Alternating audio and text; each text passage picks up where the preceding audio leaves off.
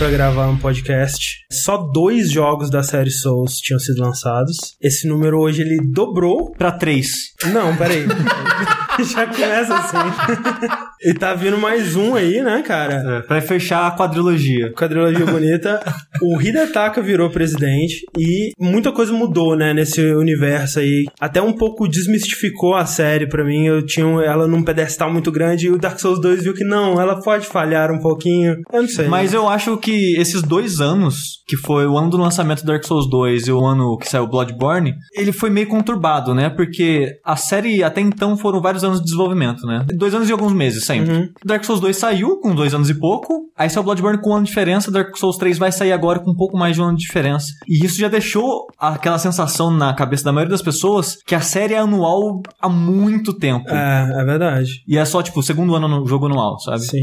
Deu uma desgastada rápida, né? de- É, de- sim. dessa, dessa parada. Então, que nem você falou, foram só dois jogos, vão ser três agora, mas a, a sensação, a diferença realmente é que mudou bastante coisa. Sim, e a gente tá gravando aqui quase um ano depois do lançamento, né, do Bloodborne. A gente quis esperar o DLC lançar, que a gente já sabia que ia vir pra ter um entendimento maior, né, senão o podcast ia ficar desatualizado rápido. E uma coisa que a gente viu acontecer com Dark Souls foi pouco a pouco as respostas elas sendo encontradas, né, a- a- os pedaços do quebra-cabeça sendo juntados e tudo mais. E eu acho que com Bloodborne a gente nunca vai ver isso, né, cara? Assim como a gente nunca viu com Demon Souls. Exatamente. Felizmente, Dark Souls 3 vai ser fácil de entender. Provavelmente. Seguindo essa ordem, sim. Quanto mais a gente procura coisas, menos elas fazem sentido.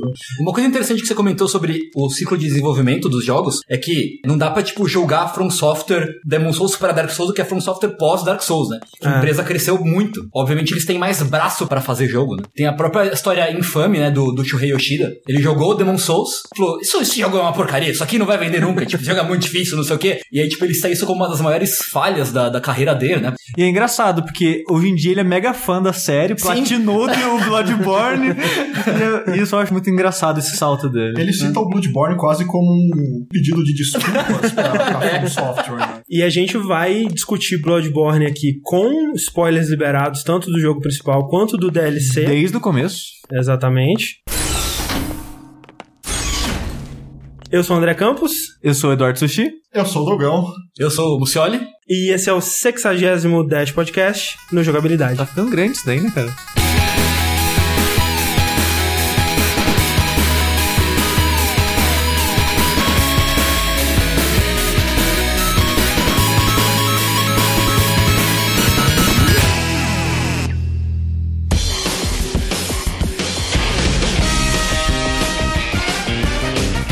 Outra coisa que a gente viu amadurecer nesses anos, desde o Dark Souls 1, foi a comunidade, né, de buscadores de lore, que começou realmente com o Dark Souls, né, e com a com a lagzinha lá, Isso. Epicney Bro, Essa galerinha do, blá, do blá. E hoje em dia, Sushi, nós temos até um canal brasileiro dedicado a falar do lore dos jogos da série Souls e muitas outras coisas. Um tal de Calibre Lordal, você já ouviu falar? Acho que eu vi, cara, em passando assim, sabe? Eu tava pegando o metrô, um cara falou, pô, você viu o Caleb Lordal? Realmente não, não, não imagino o motivo por que alguém faria isso. Não faz o menor, na minha cabeça não faz o menor sentido. Eu acho lamentável. É, é lamentável, cenas lamentáveis. Mas é, tanto o Dogão quanto eu, quanto o Saga e a Ellen, a gente faz o canal Calibre Lordal. A gente quis fazer um canal pra falar de coisas que a gente gostava muito, de jogos que a gente gostava muito. E, obviamente todo mundo gosta muito de Souls. Vamos provar pras, pras pessoas que sim, tem histórias aqui.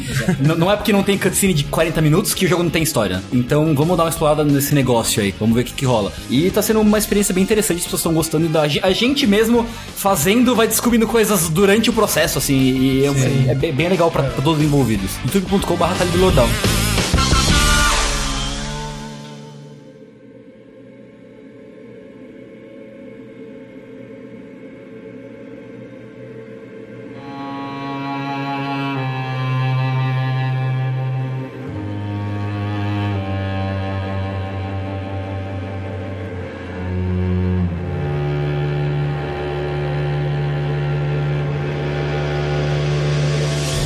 saber aqui, fazer uma pesquisa rápida, qual que é a ordem de preferência dos quatro jogos pra vocês? Sabe que essa é uma pergunta de perguntar qual filho você gosta mais, né? Tipo, sei lá. O Bloodborne ele é um jogo. Eu não, não vou falar em termos de bom, porque todos eles são bons. Sim.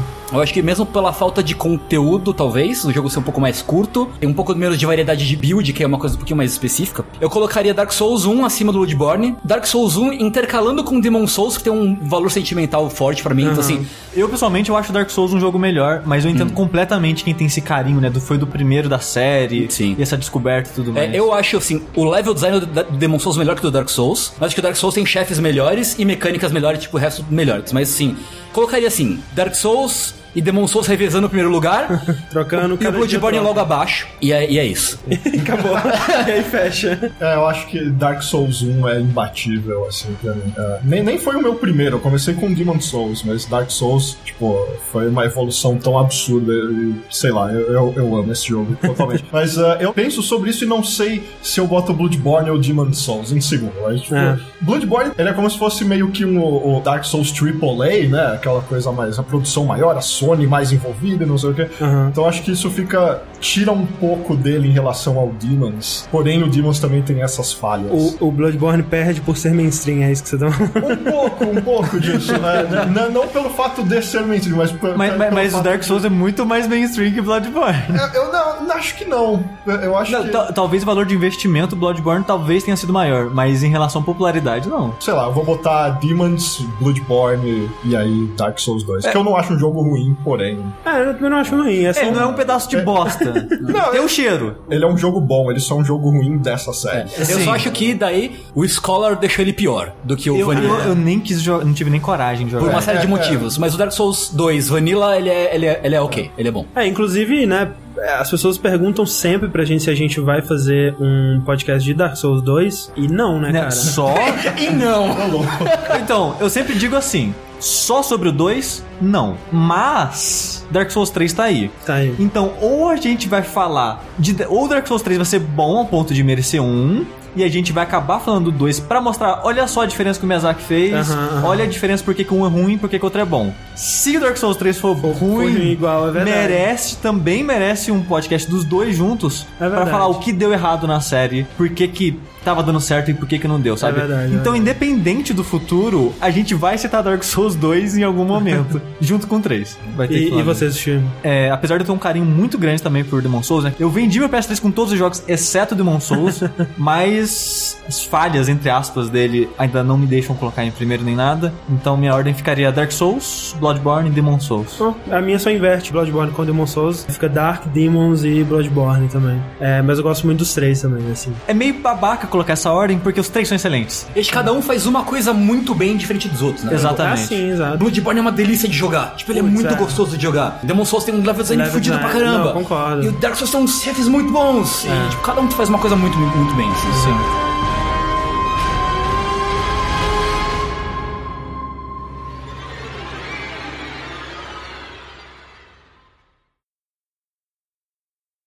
Oh, yes.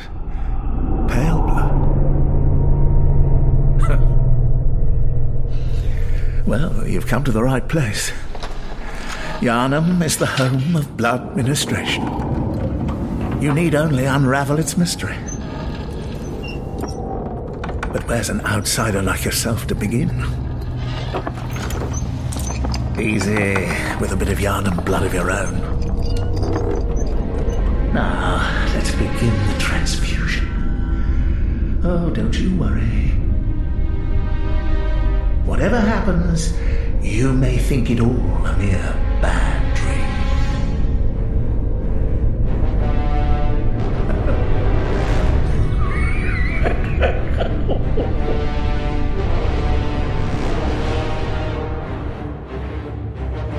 Mas então a gente volta aqui para o começo de 2014, quando ah, acho que foi o V, o fórum V lá do Fortean, que começou a vazar uns screenshots Nem era screenshot, eram uns videozinhos bizarros Ah, de é, tipo mas 3 é, segundos. que alguém filmou, né, de um trailer que se intitulava Project Beast e que mostravam imagens de um Souls meio. Quando eu vi as imagens, eu achei é um Souls meio faroeste do terror. assim. É, no trailer mostrava cenas da vila lá de Henwick, que tinham pessoas presas nos postes, né, e tudo Aham, mais. aham. Eu tava com essa impressão também que ia ser meio faroeste, né, porque não É. mostrava a cidade, só uma parte É, mais e do mostrava o campo. personagem com aquela capa, né? Que parecia Capa. aquele sobretudo meio western. É, e ele um usava, pra, shot, é, né? pra quem já jogou, ele tava usando naquela capa da, da roupa queimada, né? Aham. Então, né, tava aquela capa bem solta, né? Meio rasgada na base. E é com a escopeta E na chapéu, mão. né? Então tava essa impressão meio faroeste. E é engraçado que as pessoas começaram a especular que era um Souls pela cara do jogo, né? Porque não tinha evidência em Sim. lugar nenhum. Já né? não tinha aparecido uma fog? Já? tinha uma fog. Exato. a- muito mais legal. É, florzinhas, tipo, né? Nossa, tipo, umas mãozinhas, uns bagulhinhos. Eram os tipo, mensageiros, né? É, Tinha os mensageiros é, saindo. E também na posição, no jeito que o personagem anda, corre, Sim, essas coisas. sim. Então, começaram a especular e que, tipo, peraí, é um Souls com arma? O que, que vocês acharam quando vocês viram que ele tinha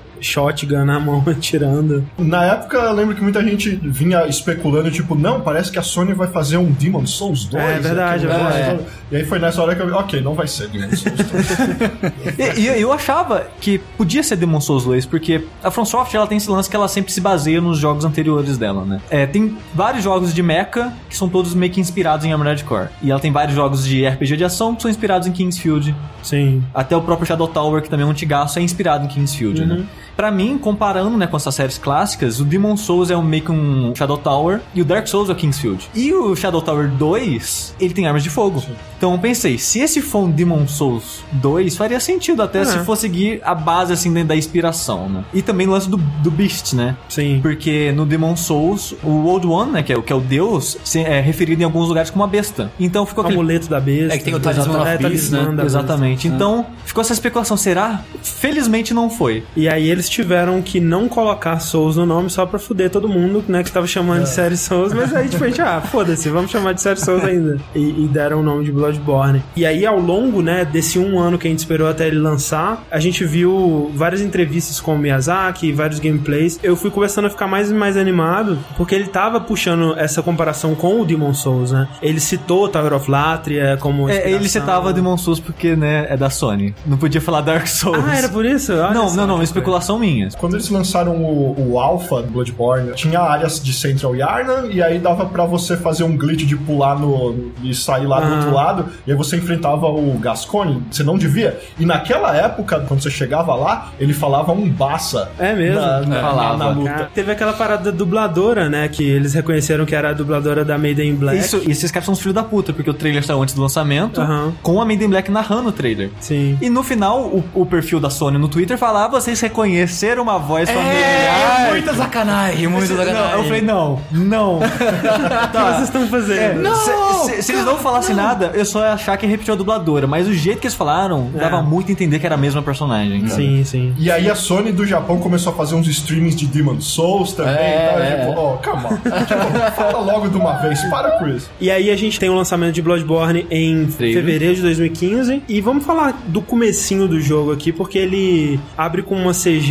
Não quando você começa, né? Mas se você deixar no menu, ele toca aquele Sim. trailer. É o mesmo padrão do Demon Souls, né? Aham. Que se deixar na tela de título, toca o trailer. Mas que é uma CG diferente também, porque ela é mais parecida com a do Demons, mas até a do Demons ela tem mais história, né? Essa é mais pra dar um, um clima, né? Do mundo. Eu acho que o Demons um... também, cara. Porque o Demons o que mostra é um, um soldado lutando com vários esqueletos Mas aparece e o bichos. textinho, né, da fog É. e tal, aconteceu, essa coisa toda. E nesse meio que mostra lá o sangue, né, e aí a cidade, os monstros e tal, e não tem muita história. E mesmo quando começa é, realmente, né, aquela a cutscene de abertura, É diferente do que a gente tá acostumado. é bem né? diferente, né, é bem mais vago do que a É gente porque tá até no. Demon Souls, né, que era um, foi um jogo mais econômico, eles tinham meio que um filminho ali, né? Aham. Com artwork e uma dublagem em cima. Aí no Dark Souls 1 e 2 já tinha né, um CG mais produzido. Sim. Mas os três jogos, a ideia do CG inicial era te introduzir pra aquele universo, É. né? Contar um pouco da origem daquilo e te soltar no mundo com alguma base de alguma coisa. Bloodborne começa diferente. Não tem nada. Não começa com nada. Tipo, você dá new game, tá a câmera em primeira pessoa, um maluco falando com você, ah, assina esse contrato aqui. Aí você cria lá seu personagem, essas coisas. e beleza, agora eu vou fazer uma transfusão de sangue em você e as coisas vão ficar meio estranhas e vão parecer um pesadelo, beleza? Fechou, valeu. Já é. Toma aqui essa agulha não esterilizada, tá ligado? Não, claramente, né, o cara com a bandagem no olho. todo Não, com os dois olhos fechados. Essa clínica clandestina aqui no meio do nada. explicando melhor o, o contexto dessa cena inicial. No material de publicidade, se não me engano, não é comentado dentro do jogo. Dentro do jogo não, mas o próprio Miyazaki citou em entrevistas. É que o seu personagem, né, o caçador que você é, interpreta, ele tá em busca de cura, né? Porque ele tem uma praga lá incurável. e ele- alguma doença. alguma né? doença e ele foi pra Yarnan, que é a cidade onde se passa o, o jogo. Que é uma cidade que é conhecida pela sua cura. Isso, eles têm a cura do sangue, né? Injeta esse sangue de outra pessoa aqui em você e você vai ficar de boa. E é uma cura milagrosa que realmente cura todos os seus males e, e ela é famosa por conta disso e tudo mais. E eu acho interessante nesse início que tem uma cena assim que você acorda, né? Que você olha pro lado e aí é uma pocinha de sangue, vem aquele lobisomem devagarzinho e ele começa a pegar fogo, né? E aí chegam os mensageiros que são aqueles bichinhos bizarros, muito assustadores, mas que depois você aprende a amar. Eu vi os trailers, vídeos, né, com esses mensageiros e falei, nah, não é meio estranho, né? Porque eles agora substituem as mensagens e coisas do Sim, chão, né? sim. Então, quando você vai ler um- uma mensagem que algum jogador deixou, aparece os mensageiros segurando o pergaminho na mão. Quando é a poça de sangue que alguém morreu, agora é tumbazinha. Isso parece muito, tipo, ah, a gente tá na nova geração, em vez de colocar uma textura 2D chapado no chão, vamos colocar uma coisinha 3D bonita, Aham. sabe? Mas eles têm um Tem um carisma, carisma, né? Eles tem têm uma um- personalidade. Deu muito mais personalidade, até porque você pode botar os chapéus É, de você pode cima, chapeuzinho, né? uns vasos na cabeça. Agora, eles perderam a oportunidade de ouro de monetizar o jogo, né? Que eles Né, podiam ter vendido tipo, DLC. bagulho Team Fortress 2, assim, né? É. Compra um chapeuzinho pro seu. É, o máximo que Bota isso fiz- na mão da Valve.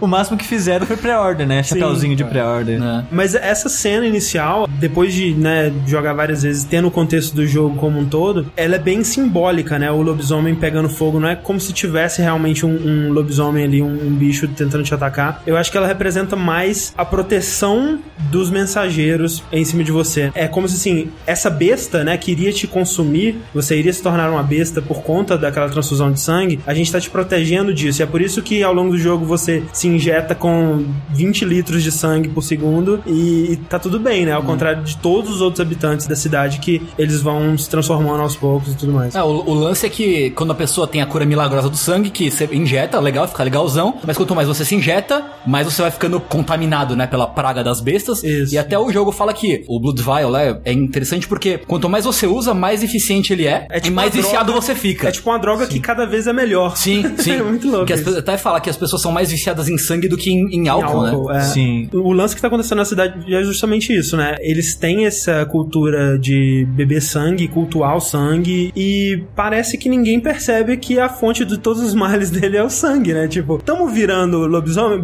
bebe mais sangue, injeta mais sangue, né? E é exatamente isso, né? Esse sangue do mal aí que tá transformando eles em, né, nessas criaturas e destruindo tudo, né? Esse jogo ele começa com talvez uma experiência nova, não sei se ele vai continuar, o Miyazaki vai continuar isso nos próximos Souls, se tiverem. Ele começou a colocar blocos de notas né, no, no ambiente, né? escritas, A né? primeira informação que você tem pra te guiar no jogo, que você acorda nessa clínica e tem um papelzinho na cadeira na sua frente escrito procure o sangue pálido, né? Para transcender a caçada. Pra É, transcender a caçada. exatamente. Ok, aí você vai, sabe? É. é muito mais sem rumo do que você tá acostumado E nos outros um- jogos. um- uma, uma observação de, de texto, né? Que tem sempre as diferenças de, de tradução do texto japonês pro, pro americano, não sei o quê. No original japonês, eu transcendendo no sentido de, de superar. Superar. Tipo, tipo se, se livrar da caçada e procurar o sangue pálido. É, tem muita especulação sobre o que é o contrato que você assina no começo, né? Muita gente acha que. E isso é uma coisa que a gente vai fazer aqui muito, sabe? Tipo, tem muita especulação sobre isso, muita Sim. gente acha que tal, porque realmente não tem resposta sobre isso no jogo. Que o contrato que você assina no começo é um contrato para participar da caçada. E você só se verá livre desse contrato se você conseguir encontrar o sangue pálido. Eu acho que faz sentido. É, acho que é isso mesmo. É isso, né? É, o contrato é basicamente aí, você vai entrar nesse sonho, você não vai sair mais, beleza? É. É tanto que tem o lance do cheiro, né? Que as pessoas identificam os caçadores pelo cheiro. né? Isso. É, eles misturam o sangue dos Yarnamitas com o seu, as pessoas já começam a sentir o cheiro de caçador em você, então muito provável que seja Que isso é, é mesmo. o que faz de fato você virar um hunter. Tanto, Sim. que depois que os bichinhos te protegem lá, e aparece a voz da Dolphin falando: Ah, você, Você encontrou um tá caçador, exato. entendeu? É, eu só acho que não é necessariamente o sangue dos Yarnamitas, né, que injeta. Ah, né? é. Os caçadores têm um sangue diferente, né? Que eu acho que a gente vai comentar mais pra frente a origem desse sangue, possível origem desse sangue e tudo mais. Mas ele não é o mesmo sangue que outras pessoas injetam. Do Por povão, né? Do povão. Por isso que você tem acesso ao sonho do caçador, por isso que você tem os mensageiros te protegendo. E, E, por, aí isso vai. que outros é, Yarnamitas, eles acham que eles estão na caçada, eles não te reconhecem como um deles também, provavelmente por causa do cheiro. Basicamente, o jogo te larga na cidade você vê que meio que tá tudo foi pro inferno, né? Tudo foi Aham. pra vala, tá todo mundo meio caçando alguma coisa, meio que tipo, caçando o que aparece na frente pra matar, achando que são feras e tal. Você vê Sim, sim. gente amarrada em poste, umas feras também amarradas pegando fogo, jogo, não sei o quê. Você encontra o seu primeiro NPC do jogo e ele fala: Ah, eu não sei o que você quer de sangue e tal, mas essa galera da igreja parece que entende mais disso aí, né? Sangue é com eles, vai lá. Sangue é né? com eles, sangue é com eles. E aí você fala, ah, Mais um elemento aí de jogos Souls, né? Você sempre tem um NPC no começo que te meio que te dá o seu primeiro objetivo. Sim, né? e ele é sempre o aventureiro que desistiu da jornada. É, Esse ele- cara, por exemplo, também era um estrangeiro que foi pra lá, ficou mal e continuou por lá mesmo. Mas é engraçado, né, que depois você fala com ele mais vezes e eventualmente ele morre e vira uma besta. Assim como os outros sempre também morrem e viram hollow, É, ou o que exato. seja. É, mas é engraçado que o tempo todo ele ainda fala com reverência da igreja, né? Tipo, porra, eles me ajudaram, eles são mó legal e tal. Foi por causa deles que eu tô sequer vivo até agora, né? E ele fala, tipo, a sorte que eu não peguei a doença da- das feras, né? E tal. Exato. Tipo, pelo menos isso. Eu vou, é eu vou muito- conseguir morrer humano. é muito louco essa doutrina que a igreja tem, o poder que ela tem, né? De tipo, cara, é óbvio o que que tá acontecendo aqui, ninguém tá vendo. No fim das contas, tipo, eles têm um sangue que cura tudo. É, tipo, é mágico, É, né? pensa no- numa igreja que fala, ó, se você beber isso aqui, qualquer doença, cara, acabou. É. Tipo, todo mundo vai seguir eles como se fosse... Exato. Bloodborne, ele inicialmente ele parece ser um jogo de terror gótico, né? Ele te dá essa cidade, uma Londres vitoriana, uma coisa meio filme de lobisomem, né? Filme de terror e tudo É, é mais. todo, é todo esse terror vitoriano clássico, né? Isso. Porque é da mesma época que foi lançado os livros, né? Que meio que criou, né, esse terror vitoriano, né? Que é a Mary Shelley com Frankenstein, Uhum. O Bram Stoker lá com o vampiro, e assim vai indo, né? O, o Frankenstein, de fato, a gente não tem, né, no, Sim. uma criatura semelhante no jogo, mas a gente tem a, a multidão enfurecida, te Exato. caçando com tochas e tudo mais, como se você fosse o próprio Frankenstein. Aham. Aí você encontra vampiros, você encontra Lobisomens. lobisomens, você encontra mansão é, Assombrada, abandonada, assombrada, você encontra fantasma, você encontra cientista maluco. Então, o jogo ele fez um compilado de vários clichês clássicos de terror vitoriano ou um pouco depois disso, né, do começo do, do cinema. Mas ele pega todo essa, esse clichê, né, clássico de terror e coloca tudo no universo só que fica muito bem casado, fica tudo muito coeso, né? Isso na primeira metade, pelo menos. Eu lembro que a minha impressão inicial do Demon Souls é que ele era uma aventura medieval ocidental filtrada por uma mente, por um estúdio japonês, né? E esse é bem isso também, né? Ele pega esses contos de monstros ocidentais e também dá o filtro do Miyazaki da From Software. E eles encontram uma coesão pra tudo que é bem impressionante. Né? E eu acho muito, muito, muito foda a ambientação deles. Eu acho É, que é uma sim. das minhas favoritas da série Souls. Você vê a cidade acontecendo, ela tem visuais muito fortes. A maioria das pessoas reclamam que é muito parecido, né? Porque você passa o jogo inteiro na cidade, então a cidade tem a mesma arquitetura. Hum. Então você vê muito da mesmo tipo de arquitetura, mas a ambientação que eles colocam, né? A tipo iluminação da lua e é, lobisomens crucificados pegando fogo, essas Sim, coisas, sim. eu acho que dá um clima muito foda. E o jogo é lindo, né, cara? Sim, Tecnicamente. muito bonito. Sim. Efeitos de fogo, acho que o melhor fogo que eu já vi, assim. É, é, E eu lembro até hoje da primeira imagem que eu vi do jogo, que é do lobisomem, do começo do jogo, né? Aham. Crucificado pegando fogo, cara. Eu olhei aquilo. Esse é o Castlevania que a gente merece, cara. Mesmo na cena de abertura, quando você sai da clínica e você desce a escada e tem aquela parte das macas com sangue e o lobisomem meio que curvado comendo alguma coisa, tipo, aquela cena é fabulosa também, é fantástico. E a Hargul, cara, primeira vez que você vai lá, tem aquela musiquinha de fundo, cara. Eu sei que a série Souls, ela normalmente não tem música e isso dá a sua própria ambientação, né? A opressão vem disso, que você Uhum. tá sozinho naquele mundo e o mundo inteiro tá contra você. O Bloodborne não é bem assim, porque você se sente mais poderoso, você sente que você pode revidar, É sabe? Então o jogo, ele cria uma ambientação diferente, né? Que não tem nada a ver com essa solidão, que algumas pessoas reclamam, mas eu acho que tem seu valor também. E por ter essa ambientação diferente, né? Eles brincam com trilha sonora em alguns lugares, e aqui eles colocam em Hargul, cara, é um absurdo, cara. É bem surpreendente, assim. Especialmente pra quem já era fã de Souls de Ah, longa data, assim. Tipo, você nunca chegou num lugar e começou a tocar uma música, tipo, em Cadê o chefe? Cadê o chefe? É. O Sushi tá falando da ambientação, uma coisa que eu gosto muito nesse jogo, eu acho que mais até do que o próprio Dark Souls é o level design. Ele tem o mundo aberto, né, do Dark Souls, entre aspas, né, ele tem algumas áreas que só são acessadas por, Por teleporte, né? etc. Mas, né, ele é mais Dark Souls do que Demons nesse aspecto. Mas ele tem, especialmente vindo do Dark Souls 2, ele tem uma economia, né, dos checkpoints dele, que aqui, ao contrário de fogueiras e bonfires, são lâmpadas. E ele usa essas lâmpadas daquele jeito que a gente sempre elogia, né, que você tá andando e aí você encontra um atalho opa, tô aqui de volta, né. Ele faz isso muito bem. Aquela lâmpada da Forbidden Woods, né, que você dá a volta e encontra um atalho, depois você dá outra volta, você pega o elevador e você tá no mesmo atalho. Eu acho isso muito foda, sabe? A economia do level design dele. Sim, ele segue uma filosofia de mistura de Dark Souls com Demon Souls, né? Porque Aham. Demon Souls era estruturado meio que em fases. Depois de cada chefe você achava um checkpoint. E os atalhos que você encontrava era porque você abria a porta do chefe e, e voltava meio que no começo, assim. Sim. Então, Dark Souls teve a ideia do mundo aberto e tudo mais, só que você não tinha teletransporte logo de cara, né? Aham, aham. Então era espaçado e você não podia pular uma da outra. Como nesse você pode pular desde cara e o mundo é meio que aberto, então eles limitaram bastante, né? Por causa disso, pra você não ficar pulando à vontade, né? E não tirar o senso de exploração que tem de você andar, né? Eu gosto do número de lanternas, mas tem um pessoal que reclama que acha, não, é muito pouco, e não sei o que lá, demora acho que muito é, pra encontrar. É o suficiente, eu acho. Eu acho que quando, chega, é, quando você chega no final do jogo, você vê as listas de tanto É, de lâmpada bastante. que você tem, é bastante coisa. O que eu não gosto muito, assim, é que, tipo, você não pode dar teleporte entre lâmpadas, o que faz sentido, senão É. você nunca iria para o Hunter's Dream. Sim. o problema é que o Hunter's Dream em si é o hub mais sem graça de todos os Souls, assim, sabe? Tipo, é. É porque não tem lá, NPC, você não manda os NPCs É, pra lá. Então, você, né? tipo, pô, eu tenho que ir pro Hunter's Dream. É, é essa divisão, né, da igreja ficar os NPCs e o Hunter's Dream ficar só a boneca ficou meio estranho. Hunter's Dream é esse grande casarão com um grande jardim,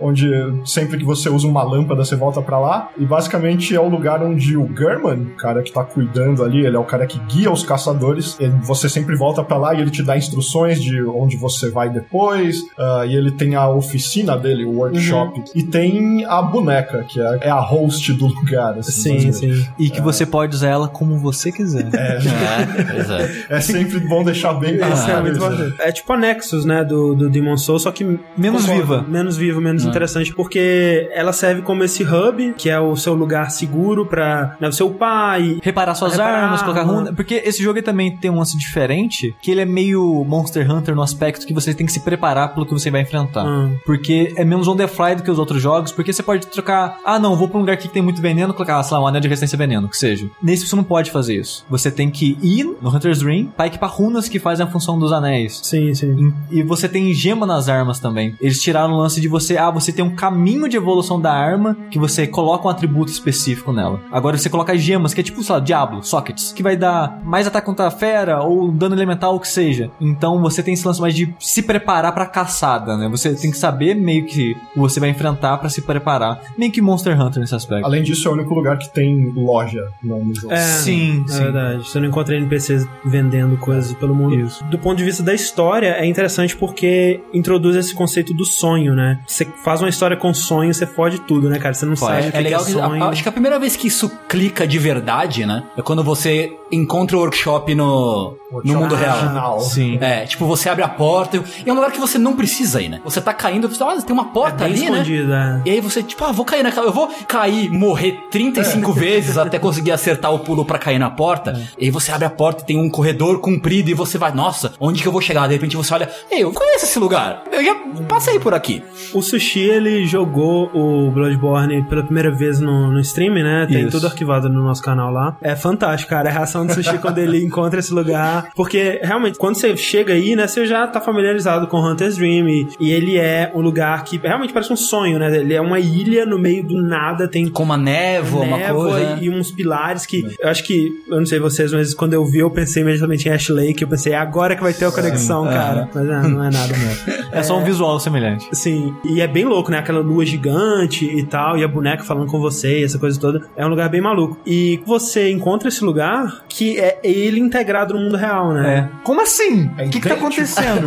Pera, aí você. Cara, é um sonho, é É um verdade, sonho. é um Alguém sonho. sonhou com esse lugar que É, existe porque- no mundo real, né? Porque é engraçado, porque o jogo ele coloca na sua cara. Ele fala, isso aqui é um sonho. Só que não. Tipo, eu pelo menos eu não encarei. Ah, é um sonho, sabe? Sim. Eu sei, sei lá, qualquer coisa. Mas sim, é realmente é um sonho aquela parada. E, e é importante ressaltar que não é o seu sonho. Porque você Sim. nunca teve naquele lugar antes, né? Você tá no sonho de alguém. Sim, né? sonho do caçador. O sonho do caçador. Qual caçador que é? Tan, tan, tan. Eu acho que o Bloodborne ele faz muito bem em surpreender a gente que já tá velho, né, nessa série. Porque quanto mais a gente joga dela, tá acostumado com a pegada e o ritmo dela, fica automático pra gente. Por exemplo, eu quando eu joguei o Dark Souls 2, eu deixei passar uma porta secreta no jogo inteiro. Bloodborne eu fiz tudo que tem pra fazer no jogo, sem guia, sem nada. Mas você vai acostumando com essa pegada de procurar as coisas, de Sim. entender o jogo, como ele pensa e procurar as coisas melhor, né? Então fica mais difícil de surpreender a gente. E esse jogo, eu fiquei feliz que ele conseguiu me surpreender duas vezes de uma maneira foda, sabe? Que é Uhum. uma encontrando isso daí, que o momento que eu abri essa porta e desci dei de cara com a oficina, eu falei, caralho! Dá aquele susto assim na Aí Você hora. ganha um monte de ponto de insight, assim, assim, meu, eu descobri a coisa mais mais incrível. Aí você acha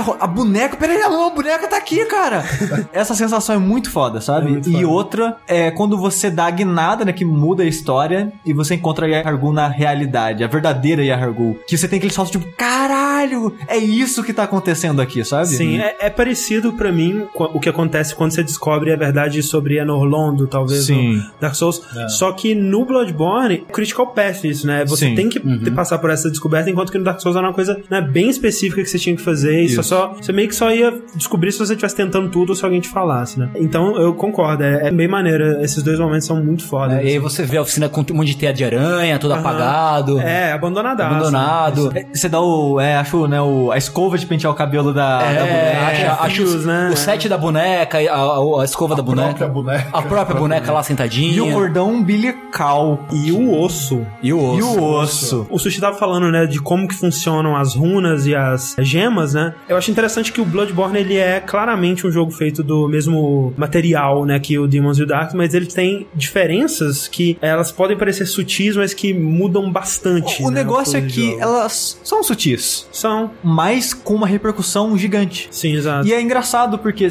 quando saiu Bloodborne, eu vi muita gente falando assim: é o mesmo jogo, cara. Cara, n- não. Não, é cara. completamente diferente. Tipo, o fato de ter tirado o escudo mudou a dinâmica. Não é Dark Souls sem escudo. Exato, O esse é o jogo inteiro mudou pra que seja viável e interessante você jogar sem escudo. Esse que é o lance, porque o- a gente teve essa conversa com o Rick antes do jogo lançar, né? Que, pô, mas se o jogo já era difícil antes com escudo, imagina agora sem escudo, né? Tipo, é como se você pegasse Dark Souls, desequipasse o escudo e colocasse no título Bloodborne. E, aí E lançasse, não, e não né? é isso, né? E não é. Quem assistiu o stream eu jogando pela primeira vez, viu que eu apanhei muito, porque no começo eu tava com a mentalidade de Dark Souls. Então eu tava coado, jogando devagar, Uhum. Defensivo. defensivo. E esse jogo não é pra jogar assim. Se você jogar assim, você apanha muito. Tem chefe que se você ficar tomando distância dele, ele vai te punir constantemente. E, e ele tem sistemas né, que colaboram com essa mentalidade mais agressiva, né? Tipo, você tem o sistema de regain. Quando você apanha do inimigo, né, a sua barra desce, mas fica numa cor mais clara. Tipo quando você usa o Focus no Street Fighter 4, por Aham, exemplo. Você usa o Focus, né, você toma o dano, só que você... Se assim, você né, não tomar um segundo, você consegue recuperar. Ah, exatamente. Esse regain é tipo isso, né? Você fica com essa barra extra ali, que você enche ela batendo de volta no inimigo. É como se você tivesse no calor da batalha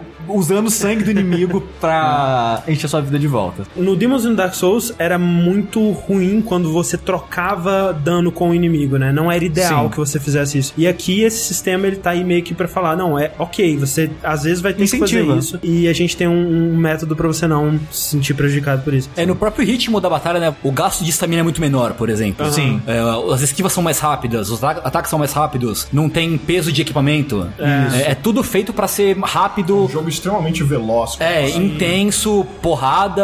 É, e ele é um aí. jogo muito violento. Ele é o mais visualmente violento Ah, de todos. Efeitos de partícula de modo geral, né? Mas Sim. o sangue é muito É, legal. é- é né? aquele lance de novo que eu acho que isso não é só uma estética, tipo, ah, sangue, uhul, legal. Mas é um lance de colocar você naquele mundo que, diferente dos outros Souls, que você era um coitado, agora você é o cara que tá revidando, sabe? Você é o caçador, né? Exato. E esse jogo mostra como você é cruel com as suas vítimas, sabe? Aham. Outra coisa que eu acho muito legal, o novo sistema de parry repost dele, né? Sim. Porque agora você tem armas. Ah, As armas de fogo em si são, é, é o que eu acho que é um dos facilitadores, Aham. assim, da, é, tipo, você consegue dar parry de longe, basicamente. E, e- e a chance de perto tá muito maior. Sim, né? janela, é, a né? janela, a É. maioria dos ataques dos inimigos tem uma grande oportunidade pra E agora parry em chefes. É, só Sim. que você meio que tem um limite, né? Porque agora tem as balas de mercúrio. Isso. É, Ah, os tiros são limitados, né? E Mas- cada uma delas, dependendo da função ou da força da arma, exige mais balas. Ao mesmo tempo que ficou mais fácil da parry e da distância e tudo mais, eu acho que a munição limitada dá uma balanceada boa nisso. Não é sempre que você quer tentar dar parry ou coisa É, do apesar tipo. que você sempre pode ganhar cinco balas quando você É, quiser, sim. dando parte da sua vida. O que eu não gosto, porque eu dou mais valor tem de cura do que a munição em si. Eu, eu acho que de modo geral, o jogo te dá muito mais recurso É. do que os outros jogos davam antes, né? É, porque apesar de ser muito mais fácil você dar parry no inimigo, o jogo te incentiva a você fazer mais isso. Então, Sim. ao mesmo tempo. É, tem, tem inimigos, por exemplo, aqueles os Keepers, né, que você encontra na Cathedral Ward, por exemplo. Eles, quando você vai enfrentar eles no começo, eles são um inferno. São os, os cara branca. Isso, isso. Bengala. Porque eles têm pós infinito, basicamente. Pode bater à vontade, né? Que eles não param. É. As cajadadas dele arrancam pra caralho. Batem com vontade. E, né? tipo, tem um alcance muito maior do que parece que tem, sabe? Eles são um inimigo muito chato no começo. Até você descobrir que se ele respirar, você dá parry nele.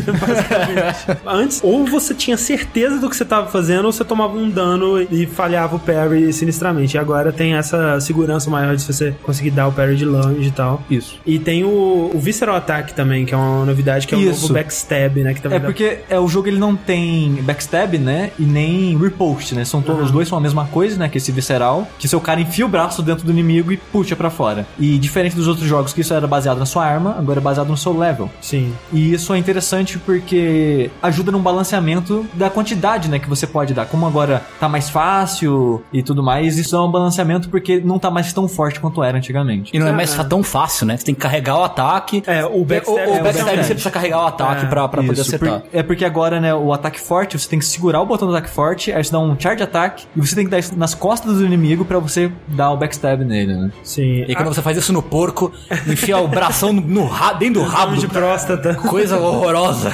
Mas é, tem alguns inimigos que só dá pra matar assim. Assim, é muito mais viável de você Exato. matar assim. E. Aliás, shoutouts pro Homem do Saco, né? Agora, um das novidades aí que é, remete mais ao Demon Souls que eu não curto é o sistema de Blood Vials. Ao contrário de todos esses outros que a gente falou, são sistemas que eles, eles encaixam muito dentro da mesma ideia, né? Que é deixar o jogo mais ágil, menos defensivo, menos burocrático até. As Blood Vials, né? Que são seus itens de cura, é, são semelhantes aí às graminhas do Demons ou ao Estus Flask do, do Dark. São itens limitados, você só pode segurar 20 por vez, né? A menos que você tenha a runa. Se esgotar, você tá fudido. Você tem que farmar ou você tem que comprar, né? No começo do jogo, é especialmente complicado, porque você tem um número limitado de almas e tal. Eu acho que é um hábito que a gente não tem, não tá acostumado, que é gastar alma com outra coisa que não seja level. Sim. Se você comprar com frequência, você normalmente vai ter. Só que a gente não faz isso. Ah, não, eu aprendi isso bem mais pra frente, né? Sim, cheguei vários pontos que eu tive que farmar. Chefe que eu tive dificuldade, sei lá, e- Ebrietas, o- qualquer outro chefe que me matou um bocado assim na primeira vez que eu joguei, eu tive que farmar. É. E é bem chato, É. porque no começo o load no jogo era um minuto Nossa. Sim.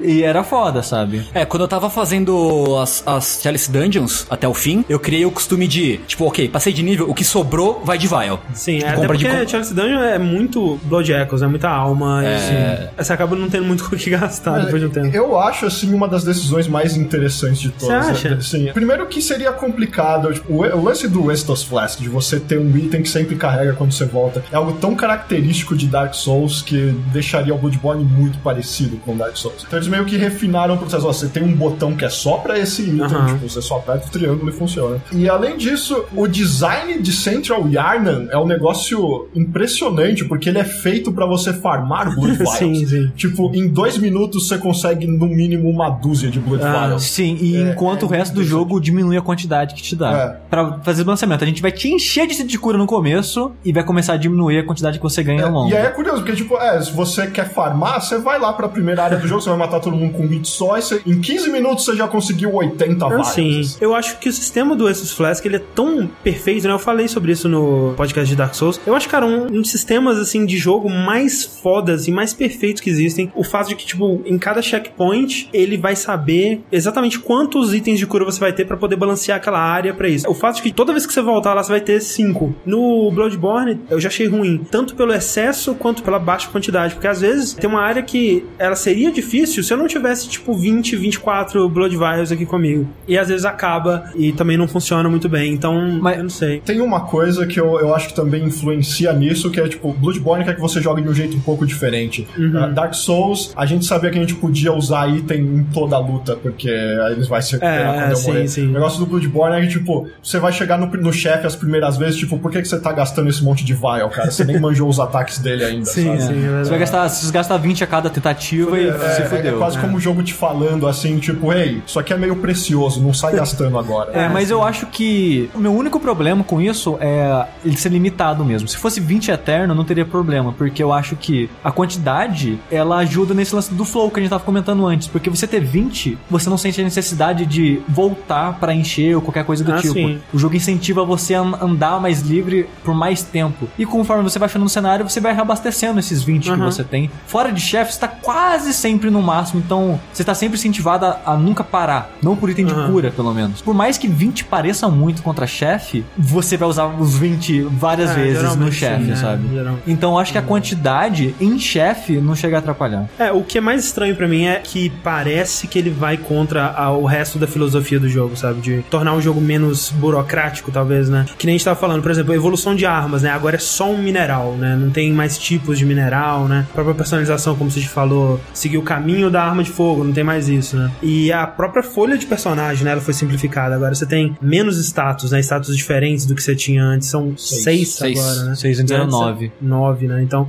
é mais simplificado. Não tem magia, né? Você tem magia, mas não é magia. Né? É, aliás, umas coisas que, que me incomodou no jogo é que quem jogava de mago nos outros jogos meio que se ferrou no Bloodborne, É, né? Porque é. as Hunter Tools claramente não compensam o, o esforço em fazer E ó build. que eles já deram buff em todas. Pois é. E ainda E assim... aí quando continua ruim. Isso se aplica de modo geral a, a- a várias builds, né? Porque a- o Bloodborne ele é mais limitado nesse sentido também. Né? Você É, não sim. tem tanta possibilidade. É, ele se É, restringe bem mais. se concentrar muito mais nas armas do que nas builds. né? Sim, sim. Antes você tinha, sei lá, ah, eu quero fazer um personagem desse jeito. Você pode personagem pesado, personagem médio, leve. Tem muitas armas, então você podia fazer builds focando em armas específicas, né? Aham. Tinha muita coisa pra você fazer build com, sabe, build de clérigo com magia de fé, ou build de magia. Tinha muita possibilidade. E nesse, você escolhe uma arma e vai com ela. Também tem aquele lance, né, da, da defesa, ela aumenta igual pra todo mundo, né? Que toda vez que você dá um level, aumenta a defesa, né? Isso quebra o jogo, na minha opinião, porque o level nos outros jogos, eles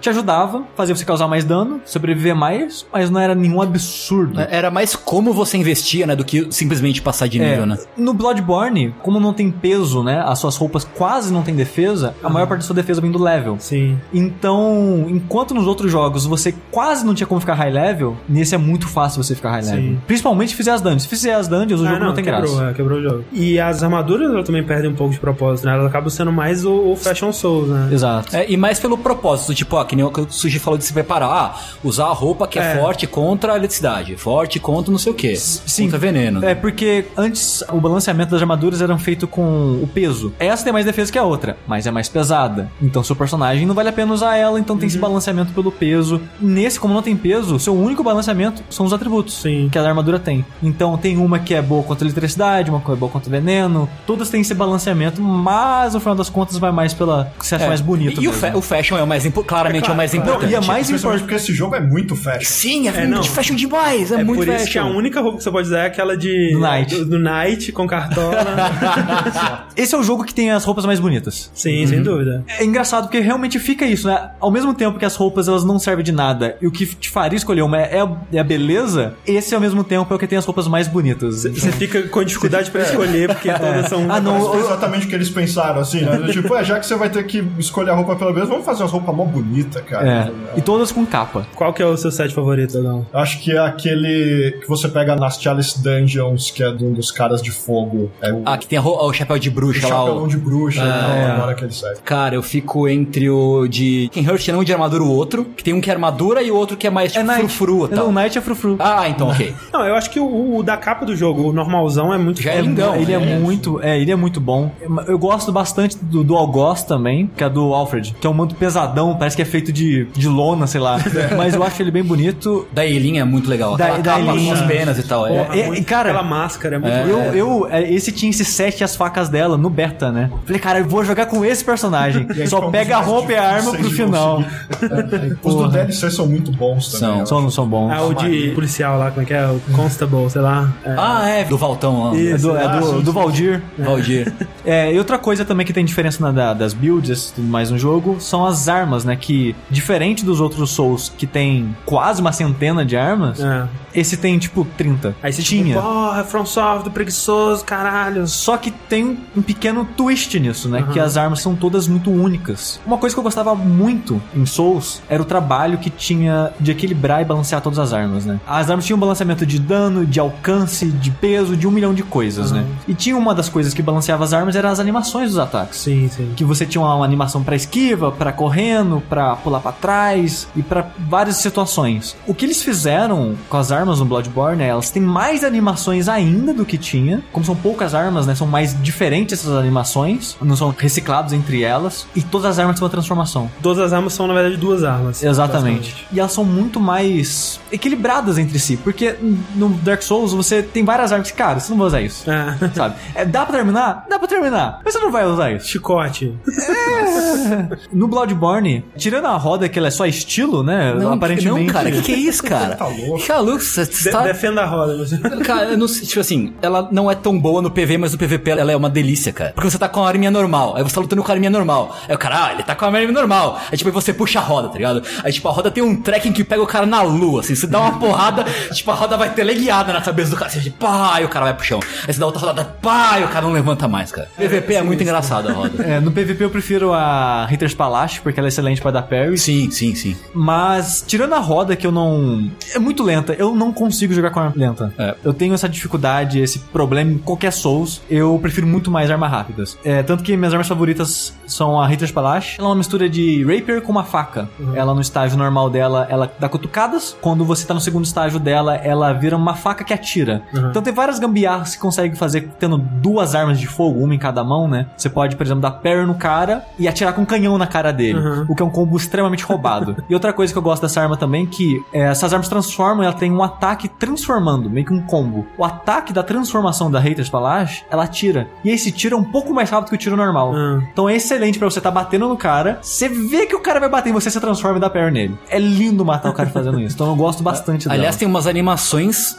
desse combo de transformação que são fantásticas, né? A do martelo, Porra, você bate, nossa. bate, aí ele põe a espada nas costas, trava e plau, assim. Não, todas as animações do- daquele martelo eu nunca usei. Nunca Eu, usei. eu nem, eu nem gosto da arma, mas a Não, animação também é fantástica. Mas ele é Sim, o, foda. con- o conceito de modo geral é incrível. Quando anunciaram um jogo que seria assim, né? Armas transformando e tudo mais, eu pensei, esse jogo não vai ter muita arma, cara. Ah. Ou se tiver, não vai ser todas que transformam, porque eu não consigo imaginar, sou totalmente limitado criativamente pra criar armas desse jeito, porque Ah, sim.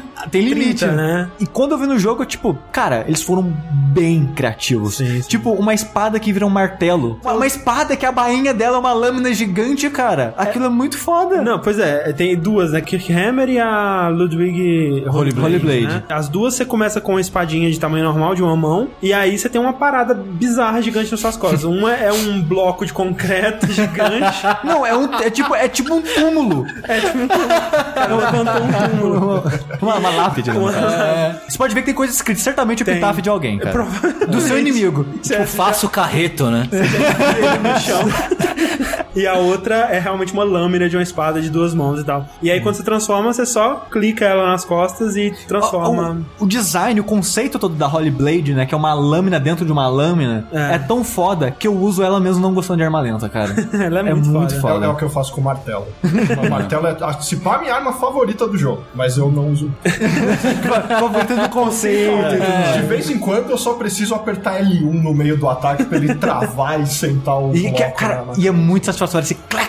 É, Sim, É a muito bom, é cara. muito- Todos esses combos. Tipo, tem uma, uma arma nova do DLC que é uma massa. Que a transformação dela você enche do seu próprio sangue. E o jeito que você faz isso, você enfia isso dentro do seu peito. Na hora que você tira, ela sai maior porque ela absorveu o sangue de você e tudo mais. E o combo dela é aquela parada meio que de, de samurai se matar pra acertar Aham, quem tá aham. atrás, né? Você tá lutando com o cara, aí você aperta pra transformar, e você vira de costas pro inimigo, enfia a parada em você, atravessando e acertando ele por dentro de você, sabe? Yoshimitsu Feelings, né? Exatamente. Cara, eu, como bom representante do anime, eu gosto muito da Chikage. Ela só presta se você tem glúten de alta. Exato. Tipo, ela é meio é inútil se problema. você não tem. Mas ela é muito anime, eu não consigo não usar. É, ela é muito estilo. A minha build favorita acabou sendo de Blood Tinge, que no começo era tida como a build merda, que todo mundo, cara, essa build vai ser muito bosta. Esse status é novo, né, assistir Blood Team. Sim, sim. As minhas duas armas favoritas, né, que é a, Chikage e a Hitter's Palace, que são armas de Ken Hirsch, curiosamente, elas têm muito foco nesse sangue, né, porque o sangue, ele dita o seu dano com a arma. Então a Hitter's Palace, ela é mais skill, né, que é a destreza desse jogo, mas Blood Tinge ajuda também com os tirinhos. E a Chikage é uma katana, que a transformação dela você coloca na sua bainha e quando você tira, tá banhada do seu sangue. É uma tecnologia muito impressionante, né? Que, como é que foi o seu sangue pra bainha? É, e ela, né, aparece com a lâmina um Naruto pouco- explica, cara. Naruto explica. Não se preocupa. Ela aparece com a lâmina um pouco maior, né, caso do Sim. sangue e tudo mais, e ela causa dano a partir de sangue. E ela drena a sua vida. E ela drena a sua vida com o tempo, que é meio que um clichê da série, né? Aham, aham. A Hiltless e por aí vai. Sempre tem uma katana que arranca sua vida. É, tem gemas que arrancam sua vida, né? Agora. Sim, também. Uma coisa que eu gosto muito nessa arma é que ela tem uma transformação diferente das outras, um pouco. Que quando você transforma, você fica uns segundos com a arma na bainha.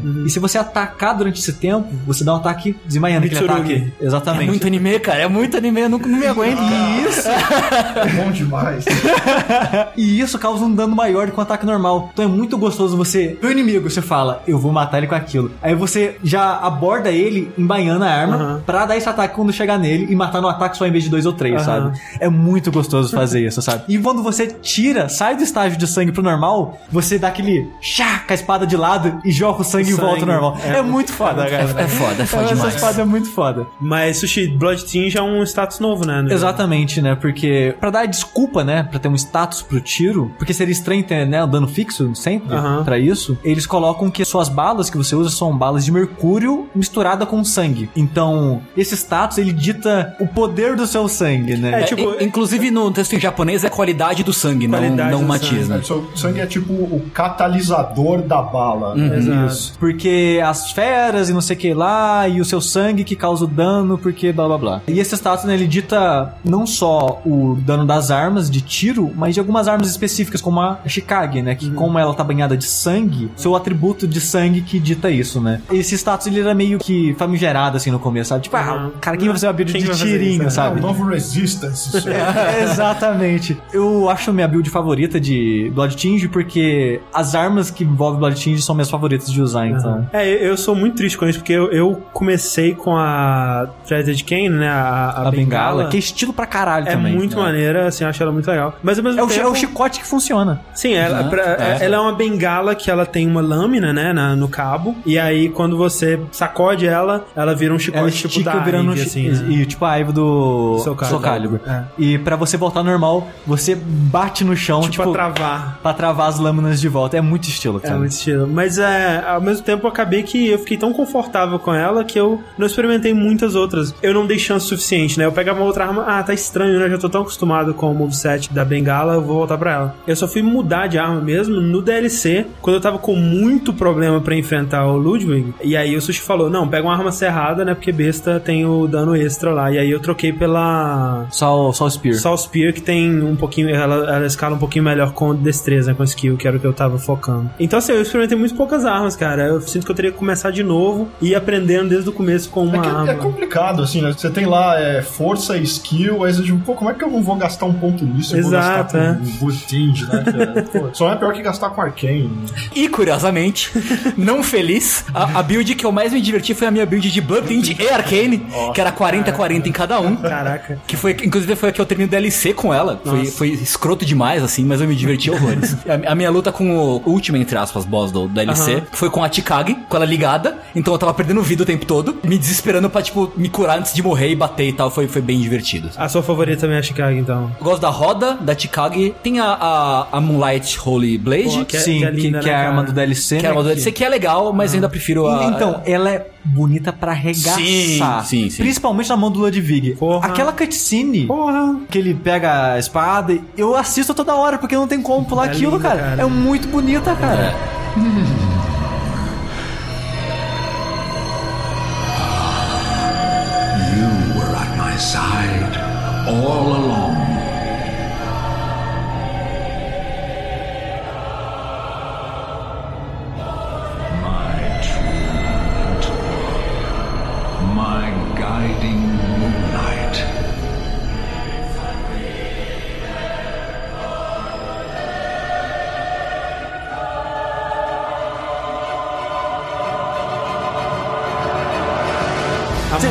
música e a narração. e, é, e é triste porque quando você tá usando essa espada, ela é só verde com meio que uns padrões, uns desenhos nela. Quando ele tá usando, principalmente na cutscene, Você vê o universo. você vê o cosmos né? na espada e é muito bonito isso, cara. É muito, foda. Pô, eu, eu gosto do martelo, eu gosto do pirulitão. Do- do- o, cortador, cortador de de pizza. Cortador de pizza, que é mais estilo que qualquer outra coisa. Essa Exatamente. arma, cara, quando eu vi ela sendo usada em PVP, eu falei, cara, por que, que eu não usei essa arma? Essa arma parece muito animal, velho. Eu, eu gosto da maioria das armas do DLC, assim, que elas são versões mais podres, mais rústicas das versões atuais das Sim, armas. eu gosto muito do chicote do DLC. É, então, porque esse é realmente, É um parece que o facão, cara, um tipo, cutelo. juntou uns negócios com band-aid assim, fez, tipo, ficou mó da hora. E, e o e o outro martelo também, é tipo como se fosse uma Ah, de sim. fogo. É Esse martelo é excelente porque ele tem um cão de arma, né? É. E toda vez que você puxa esse cão, o seu próximo ataque é um explosivo. E isso é muito legal, cara. E não gasta nada, né? Não gasta bala. Não. Não, não. Só que essa é a transformação dele, ele não transforma. Exato. Né? O É. botão de transformar, você meio que puxa o cão. A moveset É dele é meio limitado. né? É, e o combo, né, pra você transformar durante o ataque é você puxa o cão com a cara do seu inimigo. Você puxa o cão do seu inimigo pra ativar o- a parada. É muito bom. E tem, tem as, as Hunter Tools, né? Que não são nada demais, mas tem algumas divertidas pelo fator anime. Por exemplo, o Hunter Bone. Você dá aquele é. teleportezinho um e tal. É. Ah, É, tem- Esses Hunter's Tools, só pra dar um contexto, quem não jogou, isso é basicamente a magia do jogo, né? São itens, artefatos, vamos dizer assim, que você usa eles pra extrair um poder deles, né? né, E gasta bala, né? E, Na- e gasta bala, porque... Por quê? É porque é, porque é o que tinha pra Porque gastar. É, o- é o- é o MP, é, É, é. O, osso é legal, a Tiny Tonitrus é legal. Apesar de não ser super útil, a animação dela do raio andando assim é legal. ela sobe- Não. o raio sobe escada. assim, Sim, sim. O efeito de raio desse jogo, cara. É lindo, Eu é lindo. nunca vi nada igual, É cara. lindão. muito O- os foda. efeitos né, de Fire Paper e Bolt Porra, Paper, né? Que é passar você tá os- balançando a espada com É, o chicote com, foda, cara. com raio. Nossa, porra. é lindo, é lindo. Porra, é muito É lindo. foda. É engraçado que o DLC tem, na minha opinião, as duas melhores magias do jogo. Sim. Que são duas magias do Dark Souls. Que uma é tipo, você solta uma bolinha de energia, que é tipo um Soul Arrow. Tipo, Optic Blast. É a grande piscada. E a outra é tipo uma bombinha. Você faz uma bola de energia na sua mão e joga num arco, tipo uma granada. Que é Fire Bomb, sabe?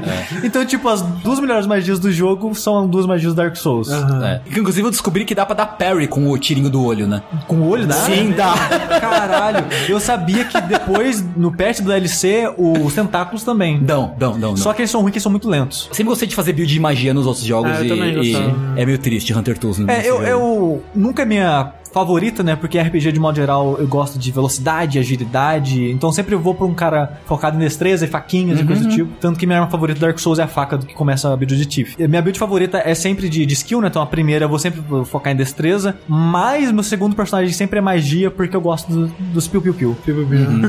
Mas é, muita coisa também ainda é igual, né? Mantendo a tradição aí da série, o sistema de acumular pontos, né? E aí, ao matar inimigos, você poder perder, aquela coisa toda. É, só que agora eles têm um nome diferente, que são ecos de sangue, né? Eu achei interessante que eles tentaram colocar tudo dentro da temática do sangue, né? Então, eu acho que a ideia é que quando você mata o inimigo, você recebe a- as memórias do sangue dele, alguma coisa assim. Né? Tanto, tanto que, novamente, a questão da- do texto, né? No texto japonês é algo mais próximo, tipo, de herança de sangue, Ah, tá. né? O sangue tem poder e você herda o poder do sangue da- das outras pessoas quando você, Só que você- mata, né? É tipo quando você come o coração do seu inimigo. E Tipo isso, tipo isso. Só que você, por você mesmo, você não consegue tirar nada de proveito disso, né? A boneca Exato. que transforma esse eco, essa herança, E os mensageiros, né? Que... mensageiros em algo útil, né? Pra você. E uma outra coisa que eles quiseram colocar também no jogo que eu achei interessante foi que logo no começo, né, que nem o Marcelo tava falando, tem as patrulhas, né, de, de mobs pela cidade. Isso é algo novo, né? Por exemplo, quando você chega naquela, no corredor principal de Arno, né, você vê uma mob passando e eles estão indo, aí de repente vem outra voltando. 50 caras. Exato. É muita gente ali. Eles quiseram colocar é, inimigos com rotas, né? E talvez menos previsíveis e tal. E uma das consequências disso, eu acho, foi aquele lance do inimigo poder, às vezes, pegar a sua poça de sangue, né? Porque quando Sim. você morre, você deixa uma poça de sangue com suas almas, com seus ecos. E agora algum inimigo ele pode pegar, né? E aí quando você vê o inimigo tá com o olhinho brilhando e pra É, e recuperar. é muito engraçado matar isso, porque tem um ponto no DLC que você enfrenta uma inimiga que ela é os Winter Lantern, que são os, ele. É a pior coisa. a pior coisa do universo. Tem um lugar no, no DLC, perto do último chefe, que você encontra duas. Sim. E você vai morrer ali algumas vezes. E é muito engraçado porque tem tipo uma sereiazinha, meio mulher meio lesma, que ela sempre passa correndo. assim como ela tem bom senso e tá saindo de perto dessas putas. É tipo, porra, não vou ficar aqui. E é muito engraçado porque Foi até com esse inimigo que eu descobri que eles pegam passando em cima. Porque eu sempre que eu morro lá, ela fugindo das inimigos, ela passa em cima e pega pra Pega. ela. Falei, ah, então é isso que o jogo faz, filho da puta. Porque eu nunca tinha testemunhado isso antes, né? Eu só morri e tava com alguém. É, E aí você não você- sabia com quem que tá, né? Tipo, não foi pra esse É. cara que eu morri, né? Então- Isso. Mas é isso, né? Cai no chão e alguém passa em cima e pega. Exato, muito maneiro. Mas é, e é legal que eles fazem, tipo assim, ah, um chefe não vai pegar. Exato. É, um inimigo muito sinistro ele não vai pegar. Que é o que é legal, te ajuda também. Tá, sobre a ambientação do jogo, uma coisa que eu acho muito legal, o jogo inteiro ele se passa numa noite só, né? É, no finalzinho de uma tarde até amanhecer. Exato. E eles tentaram fazer meio que um. A, a sensação de que o tempo tá passando, né? Cada chefe ou a cada chefe principal que você É, mata. É, tem, tem acho que três passagens do- de tempo, né, no, É, no o- jogo. quando você entra na capela, muda da tarde pra anoitecendo. Quando você mexe no crânio do, Lawrence, anoitece. Aham. E quando você encontra a Yarnan, a lua vermelha aparece. Exato. Esse começo do jogo em Arnhem, eu acho muito maneiro. É, eu acho que os, os dois primeiros chefes estão entre os meus favoritos do jogo. Meu também. Eu só tenho um probleminha, assim, breve com esse começo, que eu acho que é muito tempo sem chefe, um monte de chefe de uma vez. Acho que dois de uma vez, assim. É, né? porque você. Eu, pelo menos, eu não costumo ir pra chefe de cara. Eu vou dar uma volta aqui e depois eu vou no chefe. Aham. Então, esse lance de você dar uma volta é dois chefes na mesma área. Então, você vai perder ele a primeira vez que você joga umas duas, três horas pra dois chefes seguidos. Eu acho muito tempo sem chefe pra ter dois chefes É, o, de uma o que vez. eu acho é que talvez a pessoa encontre o Cleric Beast muito rápido. Você pode até meio que sem querer encontrar ele, assim. É, sim. porque tem uma coisa diferente agora que não tem mais a porta pro chefe, né? É que antes tinha a Fog, que você. Ah, aqui tem um chefe. Agora não, você passou de uma porta e caralho, apareceu um chefe aqui. Mas já tinha isso antes, não tinha? Não, é novo disso. Ah. Só que eu já sabia onde ficava o Cleric Beast por causa do beta. Do beta, então né? eu evitava ali. E eu sabia do Gascoigne por causa do vídeo do Umbassa. Então eu sabia, opa, tem esses túmulos, eu reconheço, não vou entrar aqui.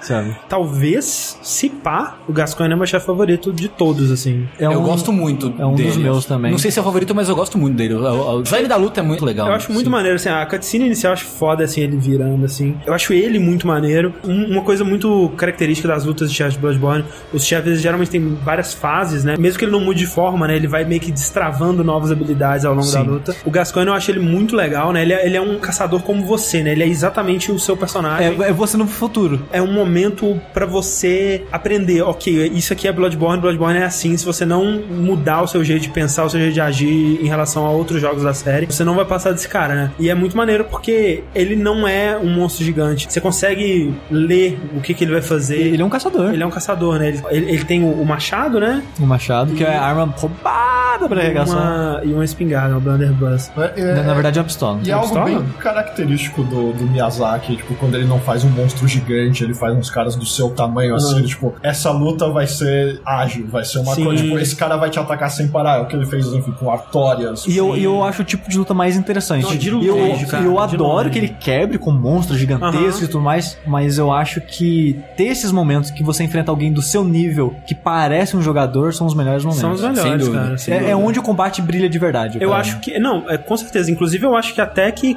contra monstros no Bloodborne eu não acho tão legal assim. É legal, mas não é tão legal porque, por exemplo, uma luta contra um monstro gigante no Dark Souls Demon Souls, você ainda tinha que ter o gerenciamento da sua estamina, do, do escudo. E aqui meio que não tem. A estamina raramente é uma preocupação, a menos que você esteja jogando muito maluco. E acaba que, pra um chefe grande, a única coisa que você tem que se preocupar é posicionamento e ler os ataques dele. Que você também tem que fazer com chefes pequenos, mas os chefes pequenos ainda tem parry, É bom você ter citado esse lance de parry, que apesar dos chefes gigantes eles não terem parry necessariamente no Aham. Bloodborne, todo o seu momento que você Sim, pode dar um sim. visceral, que é uma mudança do paradigma dos outros jogos, Aham. né? Por exemplo, você tem a Vicar Amelia, né? A Priscila, da TV Colosso, no caso. Se você bater nela o suficiente nas patas Traseiras. traseiras, Aham. ela vai cair no chão, você pode enfiar a mão dentro da cabeça dela. Sim, o Cleric Beast tem um braço peludão também que você bater nele. Na cabeça dele. É, na cabeça. É na cabeça dele. Os braços. É, os chefes, além de ter essas situações que você pode dar parry, tem momentos que você fere eles e Aham. eles sentem dor, né? Então, o Cleric Beast, por exemplo, se você bater nos dois braços dele o suficiente, ele começa a gritar de dor, né? Ele para um segundinho ali, então você pode bater Aham. mais e ele grita de dor. E tem um efeito muito legal que ele começa a jorrar sangue quando ele se movimenta. Então ele tá pulando e batendo em você, ele começa a jorrar sangue pra todo lado, que é, É. muito legal. E falando, né, dos primeiros chefes, eu acho que os dois são fodas. O Cleric Beast, por exemplo, não tanto por ele, mas pra ser o impacto que ele tem O primeiro, em, né? você. Ah. É. Como você comentou, a gente tá acostumado com combate lento e tudo mais. Quando você chega nele, é uma porra louca. tipo, é um bicho gigante que tá pulando, gritando e batendo. E, tipo, eu, pelo menos, eu fiquei num, Tensão, numa assim. tensão, cara, que meu coração ia sair pela Ah, é. boca a qualquer Sim. momento, sabe? Uhum. E eu fiquei muito, muito, muito, muito nervoso nele, cara. É, Tipo, ele é. de caralho. Para um minuto, né? De tenso. É. E uma sensação que eu não tive em um segundo no Dark Souls 2, por exemplo. Talvez porque eu já tava acostumado com essa pegada Uhum. do ritmo, né, do Dark Souls 1. E o Bloodborne trazer essa pegada diferente pro combate, e até o detalhe do chefe ficar gritando na sua orelha. são- E a música também. E a música, a música dos dois primeiros chefes são minhas músicas favoritas do jogo, por sinal. Cria esse nervosismo muito foda, sabe? E a luta do Gascoigne segue a mesma linha, porque agora você meio que acostumou com o monstro gigante. Só que agora você não tá com mais com o monstro gigante. Você tá com um cara ágil, então você fica nervoso de novo, sabe? Porque é um cara que não para. Ele tá batendo, batendo, você tenta esquivar, ele atira na sua cara. Você, cara, não para. É tipo meio que ele quebra a perspectiva porque ele usa os seus golpes contra você, né? Exato. A Exato. sua estratégia contra você. Então você fica meio tipo, uou! E, e é o lance que o André comentou de você aprender a jogar, porque, Hum. cara, você tem que aprender a parry. Sim. Se você não sabe, se você não tentar pelo menos dar parry nele, você vai sofrer umas três vezes mais. É, inclusive- Especialmente se não tiver a caixinha de música nele. Sim. né? Sim. Porque até a, segunda forma dele transformar em lobisomem até não é tão difícil dar parry, assim. Porque ele começa a bater Sim. que nem um animal, você dá um tiro e a janela de parry é bem generosa, É, assim, é né? mais assustador, né? É muito muito difícil não se agressivo. desesperar. É, é, exato, porque um toque maravilhoso nessa luta, que o Gascoigne ele tem três fases. A primeira, que ele tá com o machado no primeiro estágio, a segunda que ele abre o machado pra virar uma alabarda, e o terceiro que ele vira um lobisomem. E tem um pequeno detalhe nessa luta que pra mim é genial, é a música. Cada vez que ele transforma, a música muda. Ela muda pra estágios mais acelerados, que ela é uma música que ela vai crescendo. Então, cada vez que ele transforma, a música, ela dá um pulo pro pedaço que ela cresce. E quando ele transforma no lobisomem, a música ela fica muito nervosa, muito agitada. E tipo, tem um bicho gigante pulando pra caralho, e gritando e quebrando, Quebrando tudo. tudo. O que você tava usando de cover, foda-se, eu quero. é, Ou merda. então você tá indo pra trás e aí de repente você ficou no meio de dois. Então você, puta merda. É, aliás, o design de grito do jogo é fantástico, É, né? foda. Sim. Design de grito é um Deve ter um cara nos créditos, né? Design, Design de grito, né? Cara, o jogo tem uns gritos muito sinistrões, assim, demais. Mas eu não sei de vocês, assim, eu, eu fui jogar o, o DLC, eu terminei o quê? Anteontem, sei lá, foi tipo, faltou o Lawrence, que eu fiquei agarrado um mês naquele. É que detalhe, o André ele foi jogar o DLC pela primeira vez no Game Plus 3. Foi. Não, é. E eu pensei, ah, não vou começar. Não foi uma decisão das melhores.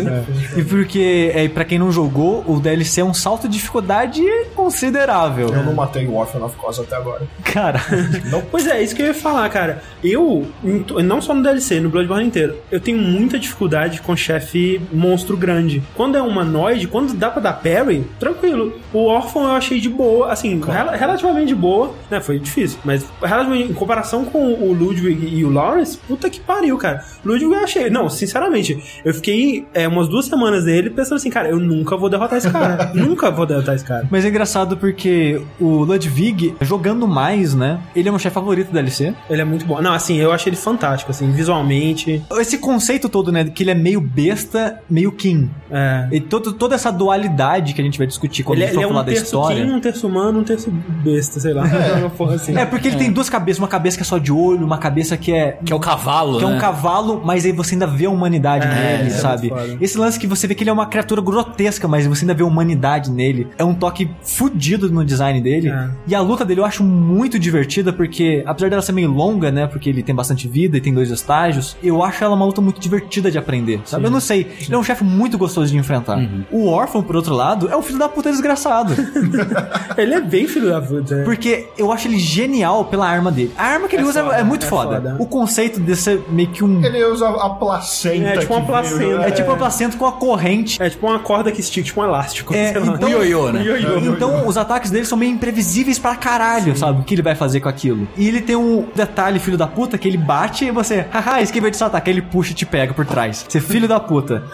Mas o que me incomoda nele de fato é os sons combos que ele dá em você, que eu acho meio injusto. Porque ele tem alguns ataques que te derruba no chão e ele consegue te acertar ainda no Sim, chão. sim. E que na série Souls isso é meio babaca, porque uma coisa que a gente que gosta sempre elogia é que é o combate justo. É justo porque você tomou o primeiro. Só que é é uma punição muito grande, sabe? Eu acho que pra uma falha. Como alguém que já passou muitas horas nessa luta, é, eu acho bem justa essa luta. Eu- o que eu gosto mais dessa luta, inclusive, é que, tipo, ela exige que você seja clutch o tempo todo. Ele exige que você, ó, você não pode errar do começo ao fim, porque se você errar, esse cara vai É, eu, eu acho, eu, não- eu não gosto dele em alguns aspectos do tipo, você não tem tempo de revidar. Porque uma das coisas que a gente aprende ao longo de todos os Souls é você sai do ataque do inimigo e ele vai te dar uma brecha pra você punir ele. O Orphan não tem tempo. Cara, ele tem, alguns. É que nem, por exemplo, o próprio Ludwig, ele tem basicamente um ataque que eu me sentia seguro pra revidar, que era porque ele dava um combo, aí o último ele dava um mais lento, eu ia no ladinho, dava duas porradas e esperava. E o,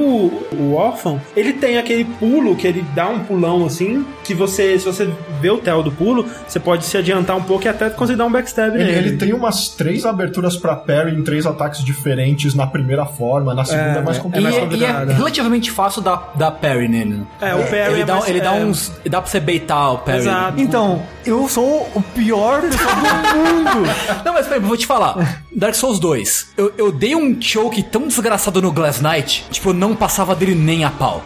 E não é um chefe difícil. Eu, tipo, mas eu não conseguia, não conseguia. Eu acho que, tipo, cada pessoa tem o seu, o seu arco inimigo de Souls, Não, assim. O cara, o Orphan, eu acho que eu já matei ele umas 5, 6 vezes. Todas. Todas as vezes foi de ficar 3 horas nele, cara. Mentira, nem tanto, mas de ficar muito tempo, cara. E eu não, ele não consigo, cara. Ele é um cara que eu não consigo. É, é só isso. Você só não consegue. Eu não consigo.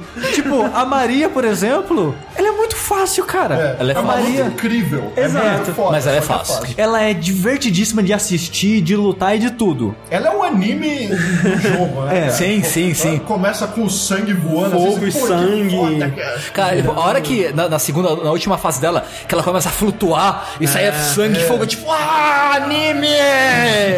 Eu, eu achei ela um pouco decepcionante, porque eu vi o Sushi jogando, eu tava vendo, né, um pouquinho, né, porra, essa mulher voando aí, soltando fogo, e o caralho, vai ser foda. Só que realmente o problema é que ela é muito fácil, né, assim, ela não é muito fácil, mas ela é, Assim, mais assim que você entende os golpes, você, tipo, aí Ela, ela, ela- vira ela é bem fácil da perna. Pois é, ela... é- E mesmo de esquivar os golpes, né? Mas eu ainda amo ela. tem um, Não, de- assim, em questão de estilo, realmente, ela é ótima. é que tem uma galera que compara ela com o Artorias, eu acho que... Eu, ela- não, não, não. Eu acho que o Gascoigne é uma luta melhor. Tipo, de luta, de, É, eu de também acho. enfrentar, o Gascoigne eu acho melhor. Eu de sinto mais medo do Gascoigne. É de estilo. Tipo, se estilo, você não, for é. ver o estilo que tá acontecendo de boniteza da luta, sim, ah, sim. a Maria é melhor. Sem dúvida. A Ibrietas, filha do capeta, ela é uma filha da puta, junta, junta ela e o órfão e vão todo mundo tomar no cu.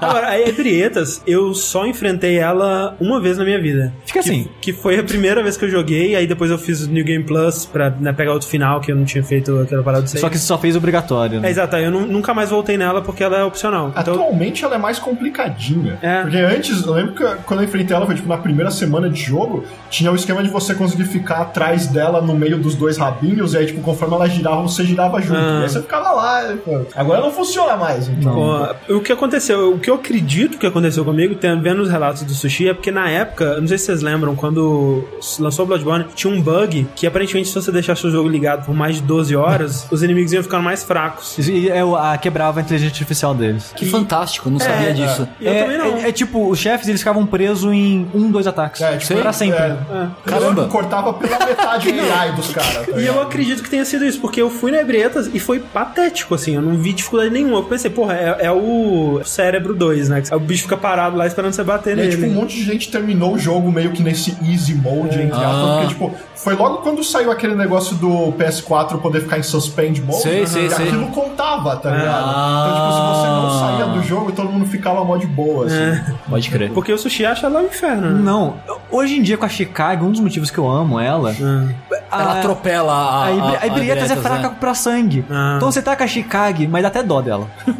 Aí nesse pensei, não, coisa, não, desculpa. Né? Mas não, é, com as outras builds ela é uma filha da puta Ela é desgraçada. O que eu mais sofri na primeira vez que eu enfrentei ela é porque eu ainda tava com aquela mentalidade menos ofensiva. Cara, você afastou dela, você se fudeu. Ah, sim. Porque ela vai te atropelar, mas com gosto. Eu acho ela, assim, visualmente muito foda. Ela, é bem fofinha. Ela é uma das, É. uma das que aparecia no trailer do Project Beast, né? Sim, ela aparecia no, no altar da catedral. Exato. Exato, né? E eu acho, cara, foda, quando você desce aquele elevador, né, e você chega naquela área dela, e ela tá lá no fundinho quietinha com as asinhas assim, né, e parece uma parada de Lovecraft, assim, especialmente de longe, assim, você tá vendo, cara, eu vou enfrentar o Cthulhu aqui agora. Ela é um daqueles chefes que você meio que não entende o que que tá acontecendo anatomicamente ali, né? Tipo o próprio o Ludwig, que é meio difícil de entender, tem muitas É. partes, né, ele... Tem muitas não patas. É, muitas coisas acontecendo ali. Mas eu, eu gosto bastante do design dela também, nesse lance que ela meio que tem dois rostos, né? Porque ela tem meio que um rosto que abre e debaixo desse rosto tem coisas, né? Aham. Uns tentaculinhos. Uns né? tentaculinhos, eu acho, eu acho esse design dela bem, bem legal. Um que eu, de design,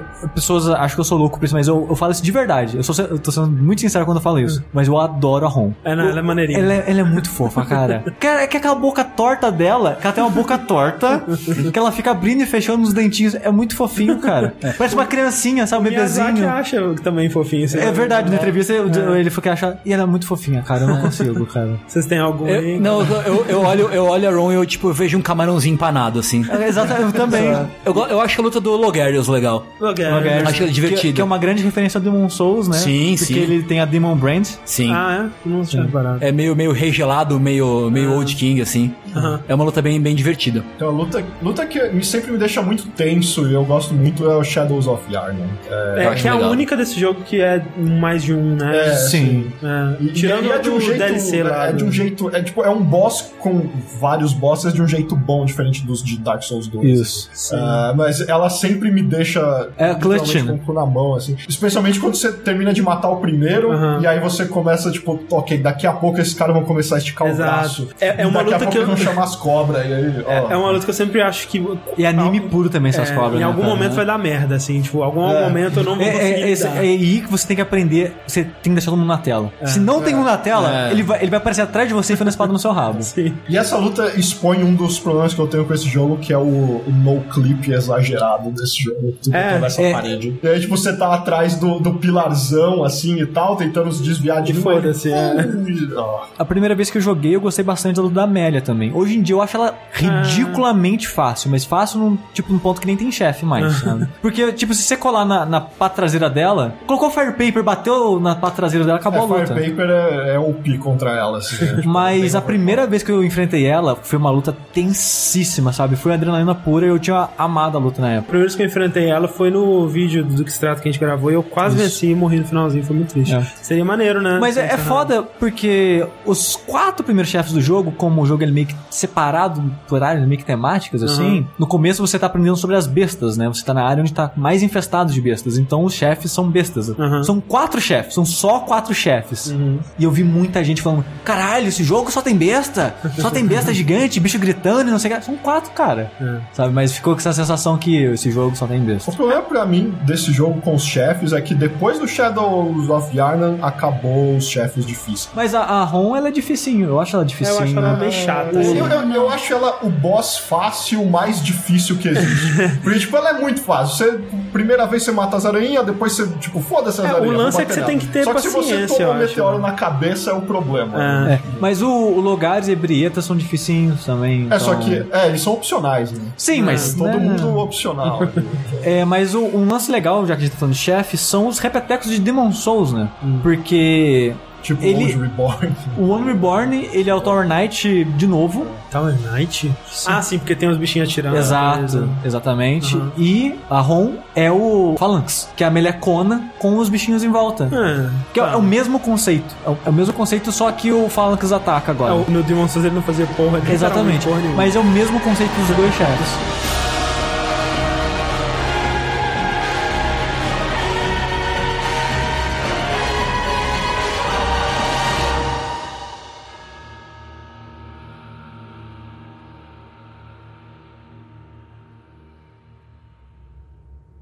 I no longer dream, but I was once a hunter too. There's nothing more horrific than a hunt. In case you fail to realize, the things you hunt, they're not beasts. They're people. One day you will see. Hmm. It's time you got going. You have the whole night to dream. Make the best of it. Então agora, gente, vamos tentar colocaram acendendo uma luz nessa Com muita história. ênfase no tentar. Muita ênfase no tentar. A história do, do Bloodborne, como a gente disse, ela. Voltando, né? Mais uma vez, eu acho que ninguém mais aguenta ouvir falar dessa parada, mas é aquela historinha do Miyazaki, do livro que ele lia, que ele não conseguia encontrar. Só. Mas é isso, né? E agora quem não consegue encontrar é a gente. É, gente, né? é, a gente tá lendo um livro que não tem todas as informações e a gente realmente tem que ligar, né? Uma coisa que confunde muito em Bloodborne é essa coisa do sonho, primeiro. A gente não sabe exatamente o que que é sonho, o que que é, por exemplo, o que acontece nas Chalice Dungeons. É sonho? Tá acontecendo no presente? É, tem algo estranho ali. Além de estranho. sonho, além de. É, muito É alguma coisa estranha, é outra dimensão? Não sei. E outra coisa também, É, é, As duplicatas de pesadelo também é, dão uma confusão, né? Por exemplo, no DLC ele acontece todo num pesadelo. Você não viaja no tempo, você tá num pesadelo que foi criado com coisas do passado. Então, exato, tem- o sonho do caçador também, né? É, É, o uhum. negócio é que é, os pesadelos e o sonho, eles são tratados como dimensões paralelas. Exato. Sim, sim. Não- exatamente como exatamente um sonho. É, é, eles são meio que um meio termo, né? É uma realidade paralela criada a partir de uma mente de uma pessoa, de um Sim. indivíduo. E tem coisas assim pra mim que não encaixam. Pode ser simplesmente que o Bloodborne ele não tem as coisas tão amarradinhas como elas eram no Demons e no Dark Souls. Por exemplo, como que faz sentido no Bloodborne os inimigos respawnarem, sabe? Dentro da história do jogo. Tipo, é só porque é, um jogo, É um jogo. sabe? Porque no Demon Souls e no Dark Souls eles davam né, um- uma coisinha ali pra falar, ah, é por causa disso. Mas sempre tem esse lance de quebrar as regras do mundo porque, Porque é um jogo. Aham, Porque em teoria no Dark Souls, se você morrer suficiente, você virava rolo. Sim. No Demon Souls, em teoria, se você morrer uma vez em forma de Sim, espírito, sim, sim, você já perdeu o controle do seu corpo, É, né? mas eu sinto que no Bloodborne tem mais, por exemplo, a coisa do co-op, né? O que você sempre teve da série Souls, que você pode tanto summonar a ajuda de outros jogadores ou invadir o mundo de outro jogador pra é, ir no PVP. Nos outros jogos também eles tentavam dar uma explicação melhor, né? Aqui meio que tipo, ah, tocou o sininho, sininho maneiro, e aí chegou alguém, né? Não tem muito É que a motivo. explicação melhor dos outros jogos era tipo, ah, o tempo é, É, Não, eu, se- eu sempre, eu sempre achei meio bunda essa É, explicação. coisa. É, eu acho que o interessante da explicação do universo do Bloodborne é meio que tem base naquilo que já todo mundo sabe que Miyazaki adora Lovecraft. Ah, sim, sim. E na mitologia do Lovecraft, existe sonho, existe realidade, mas as duas coisas são a mesma coisa, Aham, basicamente. Quando São, são só duas dimensões. são só mas- duas coisas que uma, uma influencia a outra e no poder dos que não são Great Ones, são Old Ones no, no Aham. Lovecraft, né? A presença dessas criaturas cósmicas influencia diretamente na vida real através dos sonhos das pessoas. Ok, não, Né? acho que agora também tá explicado, porque, tipo, se existem realmente múltiplas dimensões, sendo que uma delas são sonhos, podem existir infinitas dimensões que são iguais às suas que você tá. Sim, sim, mas o, mas o sonho é basicamente uma dimensão que você vai só com a sua consciência. Isso que é estranho, porque o, o caçador ele tem a habilidade de ir com o corpo pra dentro dessas paradas, Uhum. enquanto as outras pessoas acessam só com a consciência. Tanto que, por exemplo, é o pessoal de Mensis, você encontra o corpo de todos eles, aonde eles resolveram irem pra aquele sonho. Exato, são sentadinhos lá. Mas você vai de inteiro. Mas isso é um aspecto, acho que o único do sangue que você usa pra virar o caçador, que é um sangue Ah, diferente, blá blá é. blá. Eu digo que é uma mistura porque é assim como um- quando você sonha algo, é uma realidade que você criou a partir de coisas que você conhece. Tipo, a partir ah, da eu- sua experiência. isso, eu sonhei com um lugar que eu não conheço, mas com pessoa que eu não conheço. Mas a sua mente criou essa pessoa com base em personalidade, em detalhes físicos de uma pessoa que você conhece, Aham. e o ambiente que você tá, apesar de você achar que é uma cidade que você nunca teve, ela usa é, construções e detalhes, assets Aham. de coisas que você conhece. Um exemplo muito legal disso são os corvos, né? Então, aí o corvo fica meio bizarro, porque, porque os corvos latem. Aí no final do jogo você encontra um corvo com cabeça de, de cachorro. Aí vo- você pensa, nesse sonho tem esse corvo com cabeça de cachorro? Porque na realidade os caras ouviram e sonharam assim? Porque eu sou da vertente que a realidade é realidade. Quando você tá em Arnon, Yarna. Eu, não, eu também acho que sim. Eu, eu não cheguei é um a- sonho. Aquilo eu- eu- lá é, eu tá pensei, acontecendo eu tentei mesmo. encaixar as coisas. Será que Yarna também é um sonho? Mas eu acho que Durante um tempo eu pensei isso, mas pensando melhor eu acho que não não é. faz sentido, especialmente porque eu sempre tento encontrar, tipo, tem alguma coisa escrita no jogo que pode provar que não é. Eu acho que quando a boneca fala que no mundo desperto, né, então ela tá falando de, de quando você não tá sonhando, você tá em Arna, eu É, acho que é ok. e, e já tem uma. É, é bem estabelecido, eu acho, no jogo que os Great Ones, que são os eminentes em português. É, os- as criaturas, é os criaturas É, do Lovecraft, né, É, os e, antigos. e japonês são os superiores. Olha aí. Né, o termo em japonês são os superiores. Eles têm o poder de manipular a realidade através dos sonhos. Ah, né? Eu acho que nem todos, acho que alguns. Alguns, os, os mais, mais, né? Que nem, por exemplo, você tem a menção do Odon. É como se os eminentes eles tivessem raças diferentes. Eles têm poderes e atributos diferentes, né? É uma interpretação minha, pelo menos, das que eu vou falar, que o, o, o Udon, é, na runa da descrição dele, fala que ele não tem forma, né? ele não tem corpo, ele é basicamente um som. Ele existe em forma de som, né? É, então ele é uma presença. Que é bem Lovecraft isso, né? Sim. Tipo, aquela coisa, tipo, a cor que veio do espaço, Sim, né? sim, sim. E esse lance dele ser essa presença que habita aquele altar dele, né? Aquela igreja, ela tem uma consequência depois, né? da- com a Ariana.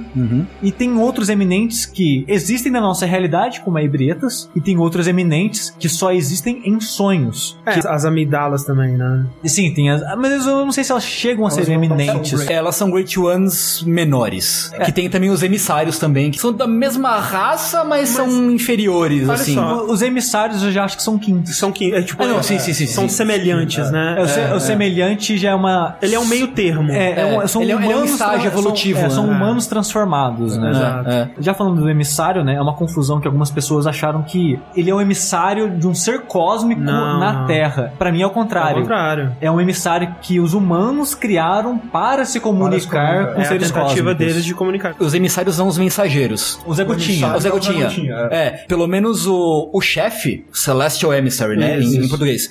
Em, em japonês ele é, é Hoshikara no Shisha. Então o Kara é tipo das, é tipo ele é o emissário que veio das estrelas. Ah, é? Ah. Então fudeu tudo. É, Então fudeu tudo, porque pra minha teoria fazia muito sentido, porque, Sim, porque- no DLC você encontra as falhas. Os Living Failures, né? Sim. E os não. Living Fails é basicamente emissários que deram errado. E, e no próprio jogo principal, né? Quando você vê a clínica da Yosef lá depois que ela é substituída pela falsa, você vê, né?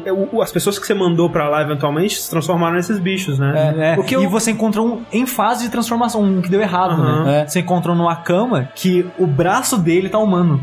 Só do Bloodborne tem todo o lance das pessoas tentando entrar em contato com esses seres superiores, né? Sim. brincando com o que não devia. Né, pra variar. E talvez seja até, tipo, meio que eles atraindo os emissários de fora pra meio que encarnar numa pessoa e eles terem contato através Talvez, dele, assim, meio Talvez. que... E, e voltando ao lance dos eminentes, né? Tem os eminentes que se manifestam através de sonhos. Uhum. Que não tem como você ter contato, estudar, o que é que seja, com eles, a não ser que você vá pra essa realidade que ele cria, né? Uhum. Que a gente chama de sonho porque é o mais próximo, né? Aí a gente tem exemplo de três sonhos no, no jogo, né? Que é o sonho do caçador, o pesadelo de Menses, que é criado pela Wet Nurse, É a alma de leite. é baseada na mente do host do o Mikolash. o Mikolash é o host, né? Ele foi o, o anfitrião, ele é a pessoa que deu a base pra Aham. sustentar aquilo. E também tem o Pesadelo do Caçador, né? Que é o DLC, Sim. que é um pesadelo criado a partir de uma maldição. Aí tem o, o Fronteira lá também, que faz parte do. Mas é o mesmo, é o mesmo pesadelo. É. É, é o mesmo pesadelo de Menses. É porque quando você mata o boss não aparece Nightmare's Lane. É verdade, sim. Mais uma vez, isso é uma teoria, né? Isso nunca é falado no jogo que, ok, os pesadelos, eles são necessariamente quando um Old One, quando um eminente, ele entra em contato com uma pessoa e cria um, É, um mundo é, baseado bom, na essa é a minha interpretação. dela. Não sei se, eu eu acho que faz se, muito se sentido. vocês sim, sim, sim. concordam comigo. Tanto que você tem até um, meio que um host pra cada sonho, Exato, né? né? Isso. Você tem o, o Menses, que é o Mikolash, o Aham. hospedeiro daquele pesadelo. O sonho do caçador, o hospedeiro é o German, Sim, isso. provavelmente.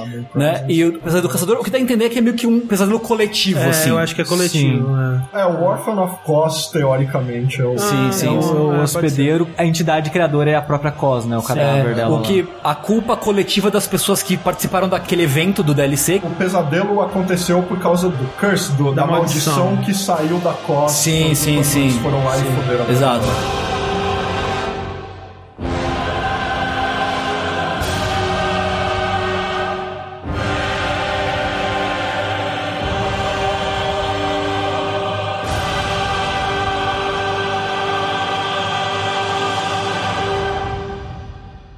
Master Willem, I've come to bid you farewell. Oh, I know, I know. You think now to betray me. No, but you will never listen. I tell you, I will not forget our adage. We are born of the blood, made men by the blood, undone by the blood. Our eyes are yet to open. Fear the old blood.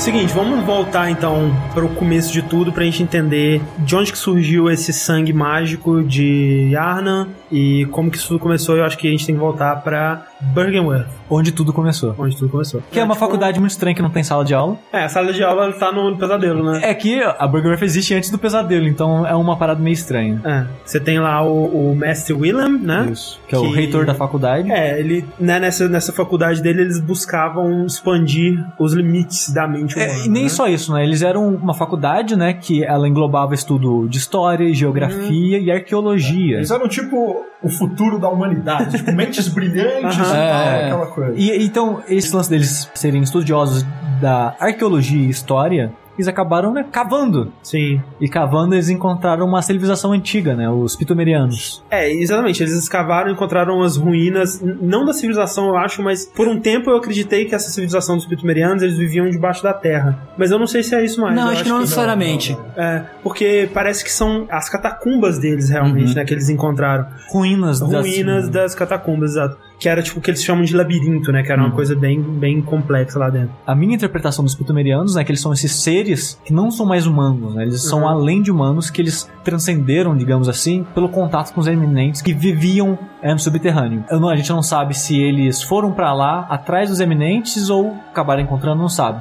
Mas é algo muito Lovecraft, né? Que Lovecraft tem isso, né? Dos Old Ones que viviam no subterrâneo, né? No- na própria... Na Montanha da Loucura você encontra, Sim, né? sim. Os bichos congelados Uhum. e por aí vai. Tanto a, o Cálice de Is, que é a região que você encontra ebrietas, é toda congelada, né? Uhum. Você vê neve, é, flocos de neve, tudo com gelo e tudo mais, né? Bem referência a isso mesmo. Sim, sim. Eu acho que são seres, né, que viviam no subterrâneo, por isso eles têm, né, a pele branca, cabelo branco. São até meio elfos, né? Tem os orelhinhas Uhum. coisadas. Então eu não acho que seja necessariamente. Pode ser que em algum momento eles viveram na superfície e por causa dos eminentes eles desceram. É que é outra Porque- coisa que complica muito a história de Bloodborne é que a gente não tem nenhuma noção de tempo, né? cara? Não, todo o tempo não faz sentido nenhum. A descrição de Hinter Thumbs é que eles ainda estão expandindo. São áreas extras, anexos, que eles ainda estão expandindo. Então tem aqueles inimigos com picaretas Sim, batendo na sim. parede, que em teoria eles estão fazendo isso, eles estão escavando Aham. pra aumentar cada vez mais. Então não faria sentido isso ser só uma ruína que tá ali por acaso, sabe? É. Pode ser que eles viveram na superfície um dia, mas eu acho que no ponto da história que a gente vai pra lá, independente de qual tempo a gente tá lá dentro Uhum. da- das tumbas, naquele ponto eles já estão vivendo lá. no mundo real do Bloodborne, entre aspas, é, você tem alguns pitumerianos ou descendentes, Descendentes. dos pitumerianos, mas são bem raros, né? O que leva a crer que a civilização deles realmente acabou. É, o mais próximo que a gente tem de descendente é a Annelise, né? Que é a rainha dos vampiros. Só que ela não é necessariamente uma linhagem direta, porque tem uma descrição agora, não lembro exatamente aonde, que fala que o, o povo de Canehurst, eles são do jeito que são, porque alguém foi nas tumbas e trouxe um sangue específico. E o pessoal lá de Canehurst consumiu esse sangue. E virou vampiro. E viraram vampiros e, ao mesmo tempo, os mais próximos dos pitumerianos do que tem agora, né?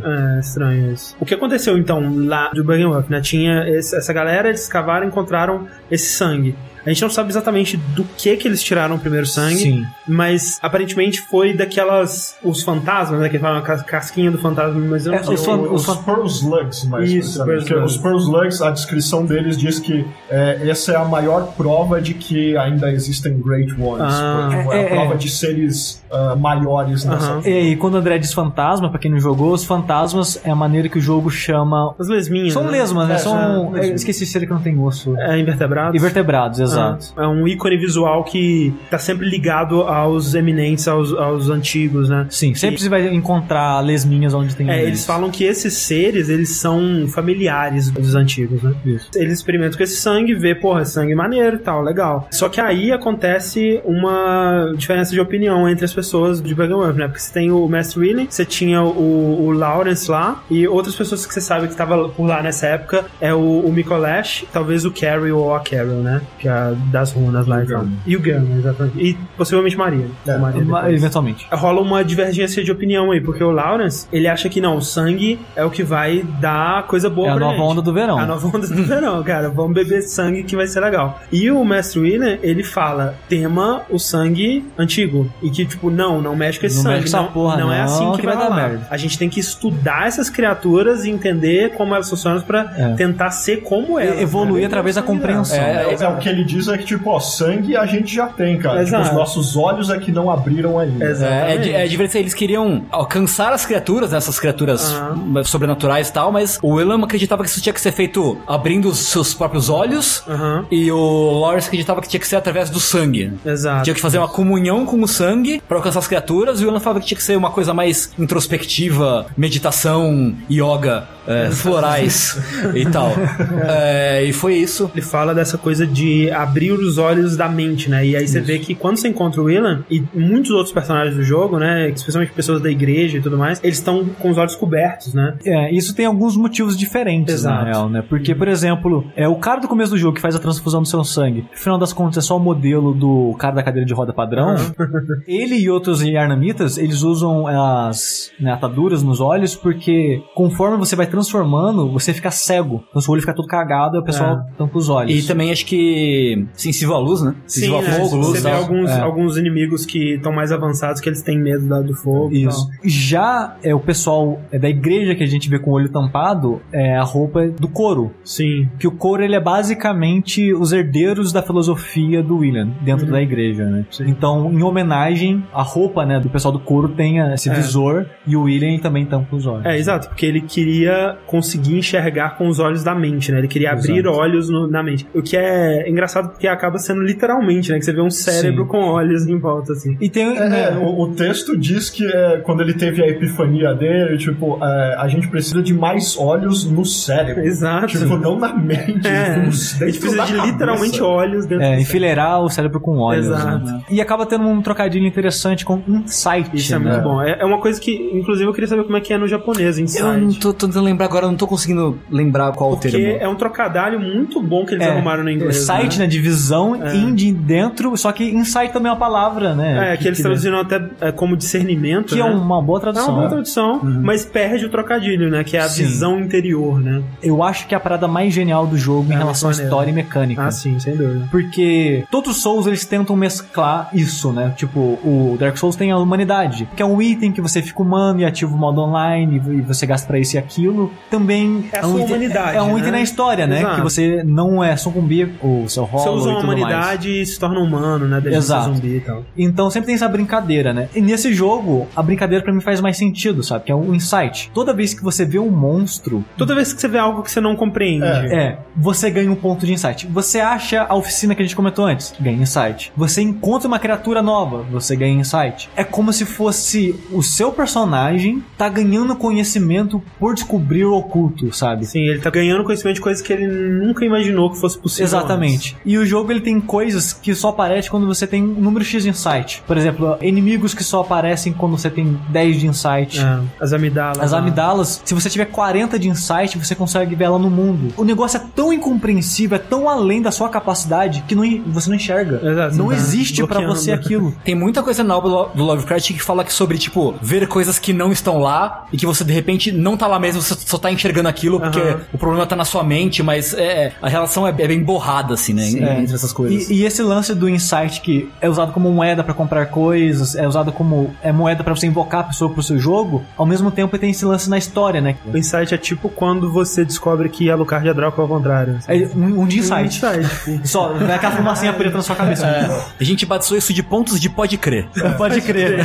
Pode crer. E também tem o lance de que quanto mais insight você tem, quanto mais conhecimento, mais perto da loucura você Exato, né? É- exato. É, muito. Quanto mais insight você tem, mais longe da besta você tá. Que o jogo também tem um atributo para essa bestialidade no seu corpo. Então, quanto mais insight você tem, mais longe da besta você tá. E mais próximo da loucura você Isso, fica. isso é legal, é tipo um slider, né? De um canto tá o A conhecimento cósmico, do outro tá você é uma besta. Tipo, quanto menos conhecimento você tem, você é mais E, próximo de uma e- besta. e acaba brincando mais- com esse lance também de ser culto, né? Exato. Quanto menos conhecimento você tem, mais bestial você é. exato, sabe? exato. E, e essa parada, né? Quando você bebe o sangue, você tá se aproximando da besta. Quando você ganha insight, quando você cria olhos internos em você, você tá se aproximando do conhecimento, né? Eldritch, é, antigo. eu- E é parecido um pouco com aquela coisa de magia, que, tipo, quanto mais você Exato. acredita na magia, mais dano ela tira de você. Então, né? Foi. O lance, essa mistura da história com a mecânica, eu acho que é a melhor dos Souls, assim, de modo geral. Eu acho muito maneiro, né? Acontece essa divisão do pessoal de Bergenworth e o Lawrence ele funda a Igreja da Cura, né, a Healing Church, Isso. que começa a administrar o sangue pra curar os males e, e aquela coisa toda. E aí né? começa a ficar estranho a cronologia das coisas. Hum. A igreja, onde quando a gente tá lá, já tá gigante. Já tem uma Não, cidade. Ela é a igreja basicamente dona da cidade. Né? Sim, eu até acho que a igreja, a cidade cresceu em volta da igreja. Uhum. Provavelmente. Sim, sim. Até É, porque- tipo um feudo assim em volta do castelo. Uhum. sabe? Porque não faria sentido a cidade chamar Yarna antes deles conhecerem o sangue e tudo mais. A cidade foi construída em cima das ruínas do- dos Tumerianos. Sim, sim. É, As tumbas dos deuses, como eles Isso, chamam. isso, isso, da- isso, isso. a igreja começa a perceber que a praga da besta, né, tá chegando, tá vindo. Isso é uma coisa interessante também, que quando eles foram escavar, né, a tumba dos Sumerianos, eles já encontraram bestas lá? Eles já enfrentaram? Então, nas tumbas de Loran já tem as bestas. É, né? Mas não cita é, necessariamente o pessoal de Bergenworth encontrando elas. Aham. Porque quando eles começam a abusar desse sangue, né, as pessoas começam a transformar em bestas, e aí vem a, a- mais uma teoria aí que não é, né, que é só uma teoria mesmo, mas que o German, ele foi junto do Lawrence, fazer parte da igreja. Provavelmente a Maria junto dele também. Que quando as pessoas começaram a, a se tornar bestas, a igreja abriu o- a oficina, né, que você encontra lá na Cathedral Ward, Então isso que é estranho, porque tem caçadores da igreja mas esses vêm depois. Depois. e caçadores. Aham. Então não sei se a igreja em si tem relação com a criação dos primeiros caçadores. O que o pessoal fala é que os primeiros caçadores, eles eram na surdina. Quando você encontra aquele, a roupa do primeiro caçador, fala pode perseguir a besta na calada da noite e tudo mais. Que era pra, tipo assim, ninguém viu. Esse monstrinho aqui ninguém viu, ninguém encontrou nada de errado, tá tudo certo. Quando a epidemia se alastra por Old Arnan, e tipo, eles têm que queimar a cidade porque foi tudo caralho, aí eles falam, ok, então a gente vai criar uma entidade realmente, né? E aí eles começam a vestir roupa branca e foda-se, né? Vamos. Que tem todo o negócio que a igreja não tinha noção ainda de como funcionava o sangue, fazia as pessoas virarem feras e tal. Ou de Arnan, a igreja chegou lá e aí chegou primeiro uma doença anterior, o Ash and Blood. Que eu acho que é balela. Tava todo mundo morrendo e aí tinham esses tabletes, os antídotos, do antídotos, jogo, né? ah, que curavam, mas curavam temporariamente. Aham. E, tipo, no jogo os antídotos são que curam contra poison, então era Exato. outra doença, outra história. É outra parada. E aí a igreja chegou e falou, ô, isso aqui cura, mano. Aham. E aí todo mundo começou a usar. E aí a igreja viu que, tipo, começou a surgir uma galera, tipo, ih, mano, deu merda, tá Sim, ligado? sim. E aí eles queimaram todo o rolê junto com os Power Cabs. Exato. A igreja, eu acredito, ela inventou essa parada do Ash and Blood justamente pra ninguém saber que tava vindo do sangue, porque aconteceu a porra de Old Arna e as pessoas ainda não sabem que é o sangue que É. tá transformando todo mundo em, em besta. Então eles encobriram essa história, queimaram o Arna, trancaram tudo lá. Que queima até hoje, coitado. É, isso que é bizarro, né? Não faz sentido. porque quando você chega lá, ela tá queimando ainda. É o Jura, ele continua botando fogo É. nas paradas.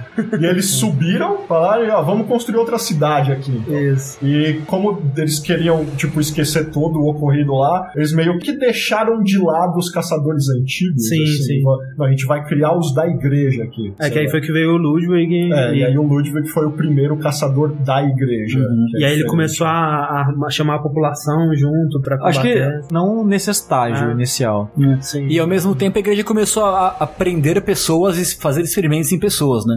Você tem no vocês tem o set daquele set do, do mendigo, esqueci o nome dele agora, que fala que a, a igreja tinha agentes infiltrados na população pra meio que identificar possíveis contágios da doença e é, tipo passar a faca sem perguntar, assim. Sim, sim. Né? Igual o Black Set, né? Os caras de, de, de preto Sim, sim, sim, sim. Pessoas que ficavam doentes eram levados pra igreja sob pretexto de serem curadas, né, serem Exato. tratadas, Uhum. pra serem internadas e sofrerem experimentos bizarros, É. que é basicamente o que eles contam no DLC, né? Exato, é toda aquela área do Research Hall lá do DLC. Sim, sim. E tem outras duas coisas interessantes aí, que são o Mikolash, né? Uhum. Ele fundou a escola de Menses. Uhum. E quem que fundou o coro? É, é o pessoal da igreja mesmo. É, não sei se tem um nome. O, o alto clero. É o alto- da- da literalmente o alto clero, É, literalmente. é. no fim das contas, as pessoas continuaram pensando em formas diferentes. Sim. O coro são os caras que seguiam os ensinamentos de Bergenworth, ainda, Sim. de certa forma. Tipo, prestavam respeito e com os olhos. É, eles queriam coisa ver a parada do- É. dos né? olhos. E eles tal. também fundaram o orfanato, né? Sim. Tem É. o orfanato do couro que eles pegavam crianças pra tentar usar as Acender. crianças, né, Pra acender o estado, E o, do, de... e o Mikolash aí era o cara que batia, não, tipo, cara, tem que ser oferenda, tem que ser sangue, Uhum. e essa coisa toda, a gente vai fazer um ritual muito louco. Tem algum lugar pra gente fazer? Olha, tem uma vila muito escondida. Vocês Ninguém vai ver. ficar lá. É, eles foram pra Yargo, que é, É, a- isso antes de Menses começar a operar completamente separado da igreja. Uma coisa que o William fez que deu certo, né? Que ele conseguiu acender a Ron, né? No DLC é contada a história dessa vila de pescadores. Por algum motivo que não é explicado, apareceu na praia o cadáver do Cos, né? Ele já tava morto Cos. quando ele, da Cos quando apareceu. E ela tava grávida, né? E o bebê, né? É um velho. E aí, quando a igreja ficou sabendo que tinha essa vila que tava interagindo. É comigo, deixa comigo. E ela mandou uma galera pra ir lá investigar. E a galera chegou aterrorizando, assim, né? Eles foram, chegaram lá matando ah, o pessoal. Não é, o artefato pessoas. que você faz a magia que eu comentei, que é tipo uma firebomb, é um crânio de um- uma pessoa cheio de furos, que as- Isso. abrindo a cabeça pra ver se tinha olho. Opa, deixa eu ver se tem olho aí. É. Sabe? Porque a- acho que a ideia por trás disso era: vocês estão tendo contato direto com esse ser. Que transformação vocês estão sofrendo? Exato, e É. acontece, né? Porque o- quando a Cos aparece lá na praia, ela tá cheia de parasitas, né? Os parasitas de Cos que começam a infectar a população dessa vila e eles começam a transformar em homens-peixe, umas É, coisas bizarras. uma parada bem Lovecraft também, né? É, aliás, Dagon. não é que, tipo, essa parte da Vila de Pecadores é meio que uma, um xerox de um conto que chama Shadow over Innsmouth. Total. Que é, tipo, é sobre uma vila de uma galera que trabalha com pesca, que fizeram um pacto com... Com uma criatura Com criatura né? pra ganhar riqueza e eles, cada vez que eles vão ficando mais velhos, eles vão ficando mais peixes, né? E a, e a igreja vai lá investigar, mata uma galera e pega o órfão, né? O, a criatura que tava É, dentro da. Do, do, Eu não, de eu não- Cos. isso eu já não sei. Eu acho que a maldição veio mais mesmo de. A, a maldição Da- veio da Cos, né? Veio da costa. Não, sim, É. mas tem uma estátua, acho que a estátua mais maneira de Bloodborne, que é aquela do elevador, que tem uma Ah, mesa sim, com sim. um corpo. A cabeça debaixo da o cama. lobinho assim, cara, muito foda. E aí tem o Willen, né? E duas outras pessoas, não sei. E aquele corpo ali, pra mim, é o órfão. E eles estavam mexendo com ele. Vocês não acham? Não? Eu acho que é possível. Eu lembro de alguma coisa de diálogo de texto mencionado de Bergantha. Eles pegaram ou a Cos ou o órfão, arrancou ele da mãe, porque faz sentido. É, o do cordão do- umbilical é dele. É, porque o, o- faz sentido o lance do primeiro do cordão umbilical, segundo dos Great Ones, dos Eminentes, tem esse problema de infertilidade, né? Porque eles buscam sucessores e ter filhos e tal. Isso é um, um tema recorrente no jogo, presente em todos os momentos. Eu posso estar enganado, mas eu me lembro de algo deles arrancarem ele da mãe e, tipo, de todo o rancor dele ter sido É, tirado da é mãe isso. e tal. Ah, É, e aí é que acontece essa maldição, né? Que aparentemente é da Cos, mas, né, vai saber. Às vezes tinha um- uma feiticeira na vila que era muito sinistra. né? É, a maldição diz, né, pra amaldiçoar os fins, né, que eles chamam, os Hunters. O pessoal de Burgenworth. É, o pessoal que verdade, chegou lá e sacaneou eles, né? Amaldiçoar eles, os filhos, os filhos dos filhos, eternamente, para sempre e tal. Curse the fiends, their children too, and their children forever. E essa maldição é basicamente quando um caçador ele fica bêbado de sangue, né? Fica sedento Isso. de sangue, sai do controle e ele é meio que transportado pro pesadelo. É, que é tipo uma Valhalla do inferno, assim, Ele vai tipo caçar. isso. Você quer caçar, você vai caçar pra sempre. Exato. E aí que acontece o lance que algo que a gente vê em várias descrições que é. E um dia pro outro os caçadores subiram. É. Tipo, teve um arrebatamento de caçador aqui. No DLC a gente descobre que foi isso, né? Eles foram todos parar lá.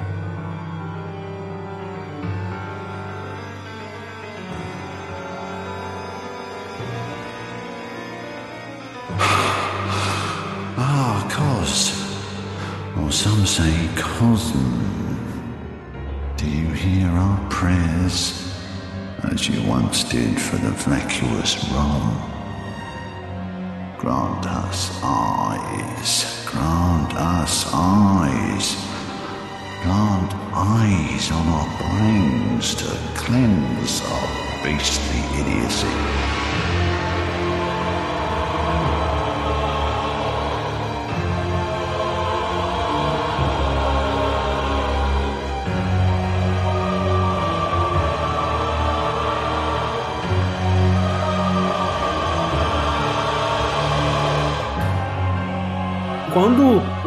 Ele tem esse contato com o órfão de Cos, né, eu tô supondo, é aí que Cos, por algum motivo, é isso que não tem como explicar, né, mas por algum motivo Cos ajuda Ron a ascender, né? É, eu já não sei de onde que você tá Porque tirando os isso. Great Ones são sympathetic in nature. Olha aí, que coisa. Mas é, porque quando o que, que o Mikolash fala? Ele, Cos ou Cosme, nos dê olhos como você fez pra pra Ron. Ron. O Mikolash ele quer acender como é, a Ron fez. E aí vem o lance, né, de que a Ron provavelmente é um bebê. O, o fato de que dela ser é, inexpressiva ou vazia. No japonês, ela é a, a, tipo, é a aranha idiota, meio retardada, sei É, lá, no, no sentido pejorativo mesmo. É, Vacuos é, que é a mesma coisa, só que que não tem nada na menos- cabeça. É. É, É. basicamente é uma, é a cabeça vazia, né? Podia ser um bebê. E, o- e o Willan escondeu ela dentro, dentro do lago, né? É, Ba- e faz basicamente. sentido ser um bebê porque os Old Ones são fissurados em bebê, né, cara? Se amarram num bebê.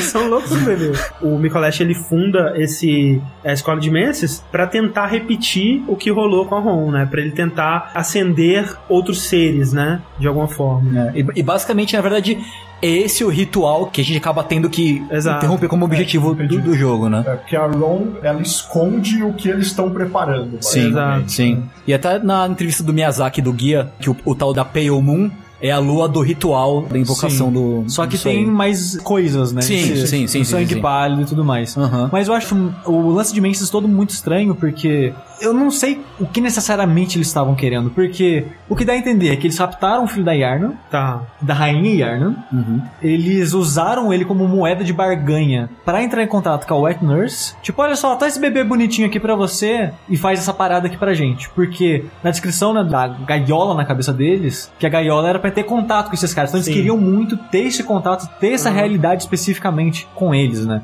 Tanto que a universidade tá lá dentro, porque lá dentro eles são imortais. É, o lance que pra mim não bate é isso, é eles terem tido contato com o bebê de Yarna, porque Yarna é uma rainha ptumeriana. Exatamente, mas é aí que tá, a cronologia nada Mas faz é que sentido. tá, eu acho que eles não ofereceram o bebê, né, a Mergo. O Wet Nurse já tava ligado a esse bebê nesse pesadelo. Eles queriam ir pra esse pesadelo da Wet Nurse. E, e eles não, nunca tiveram contato com a Mergo, que isso provavelmente aconteceu caralhados de séculos atrás, né, quando os Ptumerianos ainda existiam. É porque eu, eu, eu acho toda essa cronologia muito estranha, porque esse lance que o Dogão comentou de, ah, toma esse cantinho pra vocês aí, e isso dá a entender que, tipo, centenas de anos depois de ter achado os Não sei. Porque como que a Não. cidade cresceu nisso em três anos, entendeu? Não, mas não, não necessariamente ela tem que ter Porque crescido. a igreja do sangue deve, tinha que ter crescido o suficiente pra ficar daquele tamanho, pra cidade crescer em volta, para as pessoas cultuarem aquilo. Isso não é de um dia pra noite. Ah, sim. Isso é muitos e muitos anos. Sei lá, dá a entender assim que são algumas dezenas de anos, sabe? Tipo, é, é é. o que parece. Assim. É porque é aquela coisa também que o Dogão falou, tipo, cara, é um sangue milagroso, velho. Vai chegar gente É. e vai construir essa porra em dois dias, velho. Vai ser muito sinistro.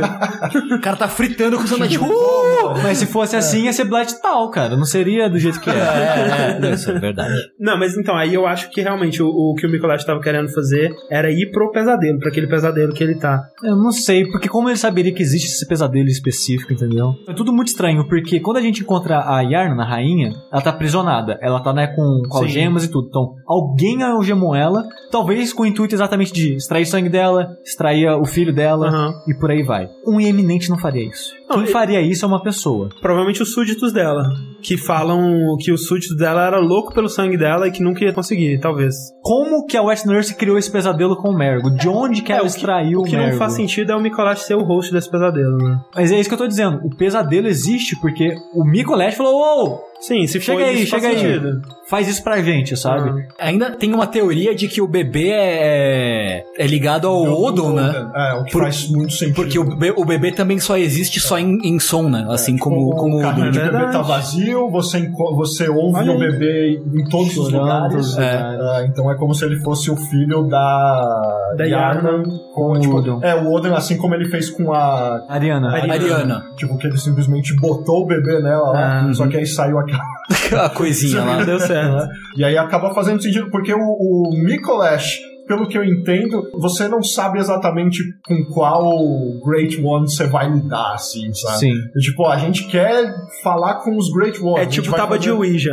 É, que a gente vai fazer aí um. os- Ô, tem alguém aí? De ter um bebê aqui, hein? Só dizendo, assim. O Mikolash foi o host que acabou criando esse pesadelo.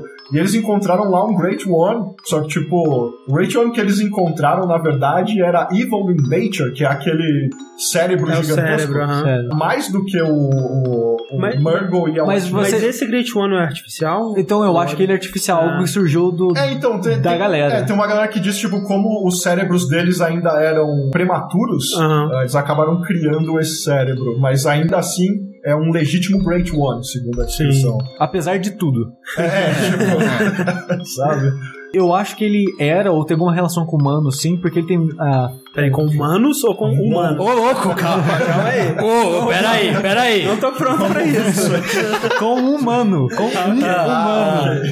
Não, é humanos do Dark Souls. Ah, é. Porque ele tem feições humanas, né? Ele tem o nariz, ele tem os dois olhos, tem as mãozinhas dele. Peraí, quem? mais. O cérebro. Ah, tá, ok. Sim, sim. Porque o eminente teria feições humanas, sabe? Traços Sim. humanos. Outra É. coisa pro bebê, o lance do Older e tal, é que, tipo, a própria Wet Nurse, ela só tem a, tipo, a capa do Sim. Ah, ah, cara, o design desse bicho é muito foda. É muito cara, foda. É muito foda. E o lance dessa é uma aranha, né? E todo lugar é cheio de aranhas, né? Os, os estudantes de Menses Sim, acabaram sim. virando aranhas também. Exato. Tem o Patches, né, ali.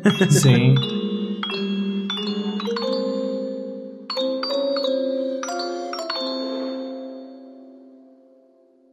You still have dreams. Tell the little doll I said hello.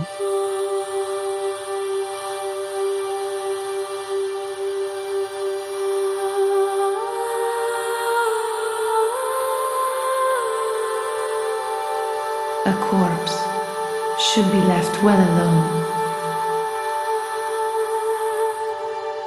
Welcome home, good hunter.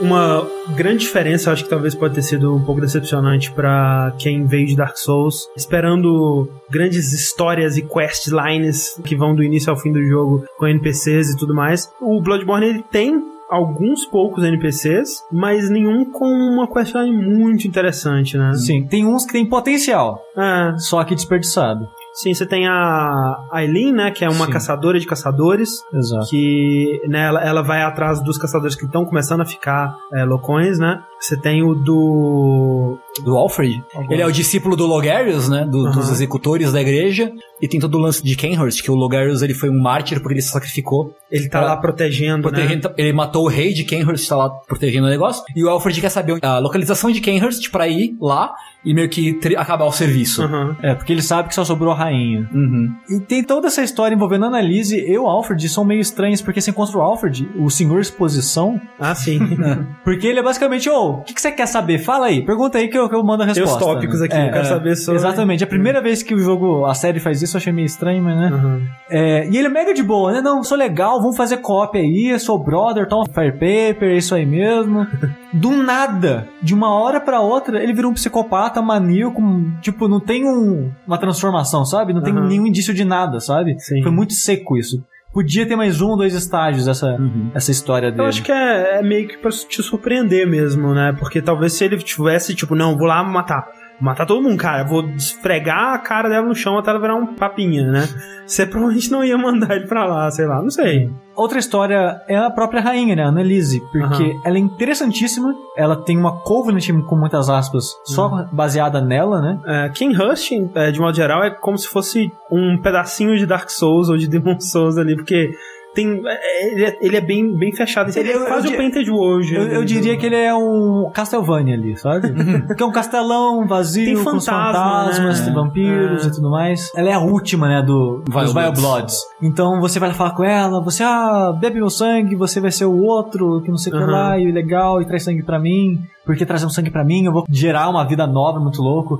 E quando você faz parte dessa Covenant, você mata caçadores, você pega espermatozoides, basicamente. É, Você pega sangue que tem uns seres nele, que são basicamente espermatozoides. E Ah. ela quer esse sangue porque ela quer gerar um ser novo. aham. Um filho de novo, né? A história do Aham. filho e tudo mais. Quando o Alfred mata ela, ou você, porque caso você não saiba, você pode matar ela se você der acho que 30, 40 ataques. É um número fixo de ataques que você tem que dar nela, Ah. ela morre.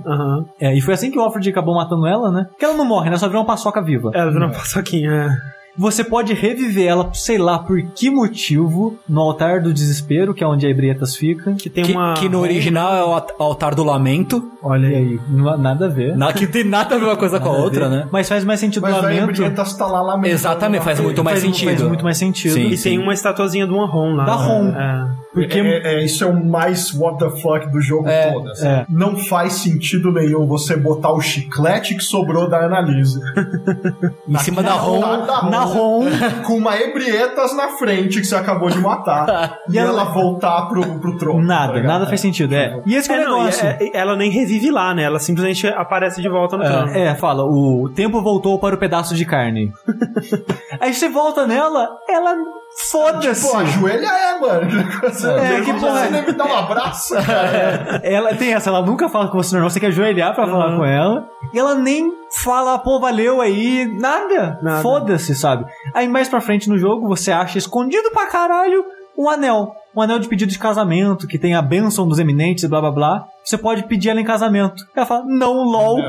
E é só isso? É que porra é essa, cara? Ela faz, tipo, ela faz um gracejo, assim, tipo, ah, eu fico feliz que você pediu, mas eu não posso, né? Tipo, então tem, tem todo o lance aqui, tá? Baca!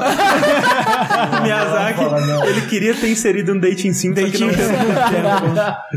Só que é muito bosta, porque ela tem vários conceitos legais. Você podia reviver ela, falar coisas, e ela te apresentar mais história. Ela podia criar realmente alguma vida nova com os, os espermatozoides. Sim, porque você dá um e é isso, acabou. Você É. dá um pra ela, te dá um gesto e acabou. Ela parece muito importante. No DLC, eles botam uma ligação de que a Maria é uma parente distante É, dela. uhum. E mesmo assim eles não fazem nada. É, e, e é, é- ah, cara, é muito foda, porque. Por, que, que eles deixaram esse anel? Por que, que eles fizeram essas duas linhas de diálogo? Sim. Será que eles tinham algo além, sabe? Porque é tudo muito estranho, sabe? Ela, ela é uma personagem muito interessante, de personalidade interessante, que poderia ter ramificações interessantes. Mas é mal É, aproveitado. muito É, tipo, mal aproveitado todos os normalmente sentidos. Quando o Miyazaki deixa algo em aberto, você consegue ver o caminho todo até chegar no final e Aham. falar, ok, aqui eu sei. E Não é da característica dele ter tantas coisas juntas que não levam a nada. É, É, e, e ela converge tudo, tipo, até o Alfred, que é meio completo, converge nela, sabe? É. É, e no DLC, que é a capa que apareceu, né, que é daquela pessoa sentada, que agora a gente sabe que é a Maria, Aham. eu vi aquilo e fiquei muito feliz, porque o design, pelo design da arma e da roupa, eu já sabia, é Ken Hurst. Quem Porque a espada lembra muito a bainha e o design e tudo mais da Chicago. E a roupa lembra muito o Night Set, que a gente elogiou tanto hoje. Então eu falei, Ken Hurst, fechou, caralho, Vai porra, ser agora a resposta. Agora vai ter rainha, não vai fazer coisa, eu vou ter filho com ela. Nada, Tipo, não, essa cara. mina aí era, era parente distante. Ah, a Maria era a- uma aprendiz do German. Isso. Ah, A favorita. a favorita. Ô, bota favorito nisso aí. Ela é e ela, Vou lá ela- no meu sonho. ah, dizem que ela tinha. ah, ela nutria fortes sentimentos pelo German, Aham. embora eles não deixem tão claro assim. É de, de mestre, imagina. É, ma- mais numa coisa de tipo, pô, mó legal. É, é, embora ela não soubesse que o German era um cara meio estranho. Exato. É, o que fala na Ele era descrição, otaku. Né? Exatamente. Ele fazia Dakimakura no tempo livre dele. Porque fala, né, na descrição, tipo, ela nutria sentimentos pelo German, apesar de não saber das manias dele, alguma é. assim. E, e o German é um cara que tinha umas manias muito peculiares. Sim. É, e ele tinha essa mania de criar essas bonecas aí, aparentemente. Com a aparência e ele dela. criou uma boneca com a aparência exata da Maria. Dá a entender no DLC, nessa, nessa expedição à vila de pesca, no trailer aparece o German, né? Ele indo nessa vila. Parece ele de costas, né? Mas você podia pensar, pô, talvez seja só alguém com a roupa dele, mas tem a perninha de pau também.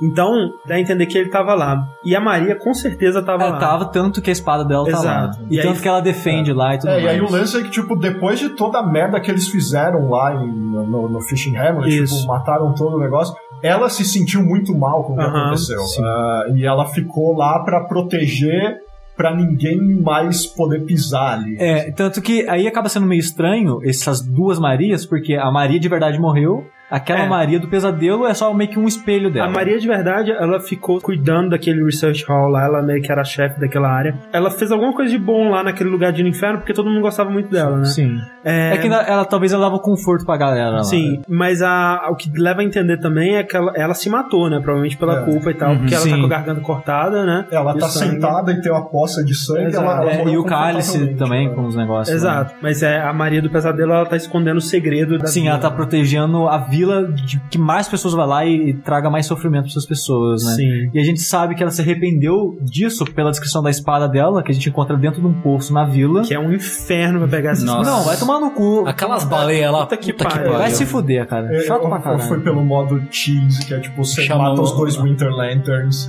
e aí você sai na parada superior ali, aí você vai na, na base do. É, teria sido É, mais estúpido fácil. pra caralho. E na descrição da espada dela, que você encontra no poço, né? Fala que ela se arrependeu, blá babá e jogou a espada fora. Que, tipo, aposentei, não quero É, mais saber dessa porra. espada, né? E tem muito esse lance que ela não gostava de usar o sangue, né, Uhum. técnica de sangue de Ken Hurst. Ela tinha toda essa versão Ken Hurst, porque, pelo que a gente vê de descrição de coisas, o pessoal de ela era meio babaca. E ela, a gente vê que é uma pessoa boa, sabe? Ela não gostava da crueldade de Ken Hurst, assim como ela não gostou da crueldade que fez e resolveu sair. E tem ah, o diálogo que a Doll fala quando você mata a Maria. Você vai falar com a Doll. É, é bem específico, inclusive. Você tem que Eu falar. nunca consegui ativar. Você tem que falar com a Doll antes da casa tá pegando fogo. Ah. Não, não rola. E aí você vai falar com ela e ela diz que, eh, nossa, eu tô me sentindo muito mais leve. É como se grilhões tivessem saído de mim, assim. Então, tipo, Aham. deixando bem claro que tem uma, uma ligação Sim, bem é- forte. é- e a ligação é até óbvia em vários pontos, É. né? Quem dera ter tantas ligações em outras coisas do jogo, assim, como É. evidências da boneca e a, e a Maria. Quando você encontra a boneca a primeira vez, você vê lá que quem cuidava dela cuidava com uma obsessão, sabe? Aí você e o German falando. Você pode fazer o que você quiser com a boneca, É, hein? muito creepy. Tá bem usada, mas vai de boa. E que é bizarro, né? Porque no jogo original parece que é tipo. Ah, eles inseriram isso aqui por uma piadinha, né? Era meio que uma É. coisa meio. Aí depois você vê que as duas têm a mesma voz, as Exato. duas têm o mesmo modelo de rosto. A, a boneca ela fica rezando no túmulo que a gente especula que é da Maria, né? Que era um Sim. osso. Inclusive, Exato. é o único túmulo que tem tanto na oficina do sonho e na oficina do, do real, É, do mundo e, é, real. e é bem maneiro, né? Porque esse túmulo tem o osso que te dá a habilidade de ter aquela habilidade do dash que a Maria Sim, tem. então, ela não é a única que tem, Sim. mas ela tem. Exato. Mas, né, faz sentido ser o sim, osso sim. dela. Então, tipo, tem tantas coisas É. ligando ao fato do German ser tarado pela Maria, ter criado a boneca Inspirado na Maria. inspirado na Maria. E as duas, de algum motivo, por causa do sonho, ter essa ligação Aham. em outras coisas do jogo, sabe? Porque tem tanta coisa que é quase não tem ligação e essa tem, tipo, 15 elementos ligando tudo, sabe? Agora, sobre a boneca ainda, e a ligação dela com as Winter Lanterns? Vocês já viram aquela parada? Que compara? A Winter Lantern e a boneca, elas estão vestindo exatamente a mesma roupa, com os mesmos detalhes, assim, tem o V na barriga, assim, a, a boneca ela tem um cachecolzinho, né? E no lugar que a Winter Lantern teria um cachecolzinho, ela tem um pedaço de carne idêntico. E no lugar que a boneca ela teria um paninho aqui que cai no ombro, né? A Winter Lantern ela tem tipo uns tentáculos que caem assim também.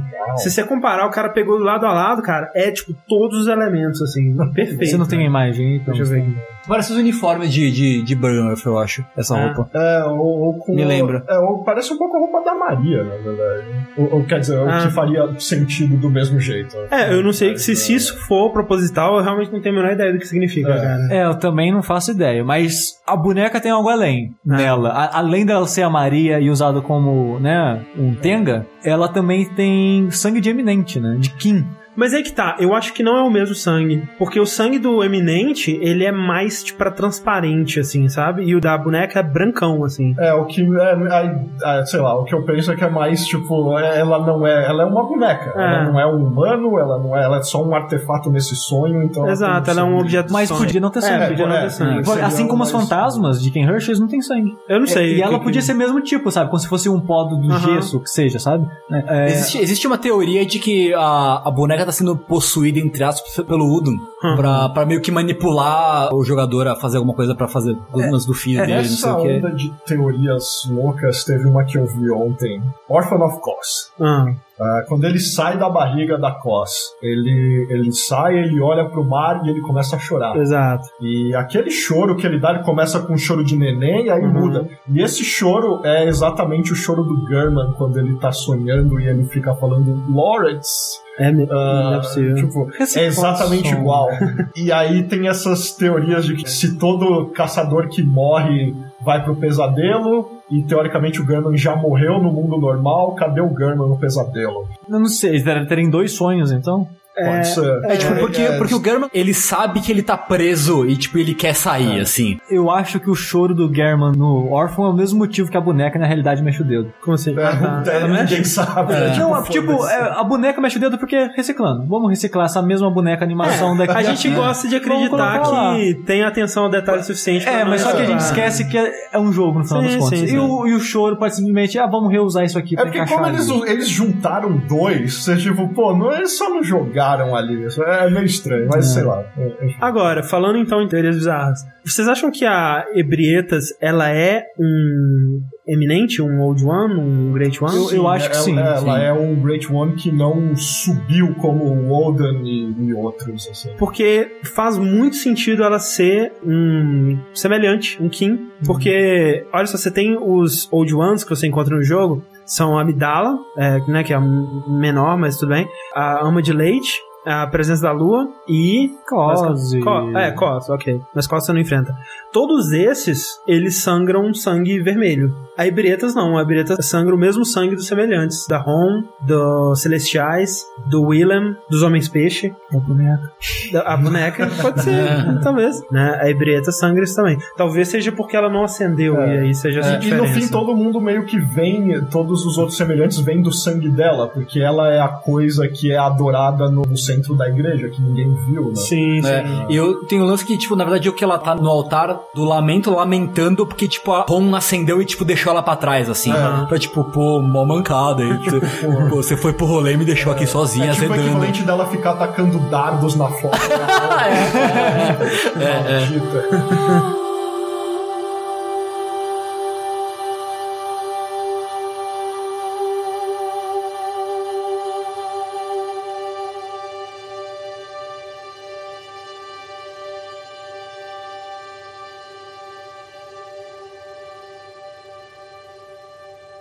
Good hunter, you've done well. The night is near its end. Now, I will show you mercy. You will be freed from this terrible hunter's dream.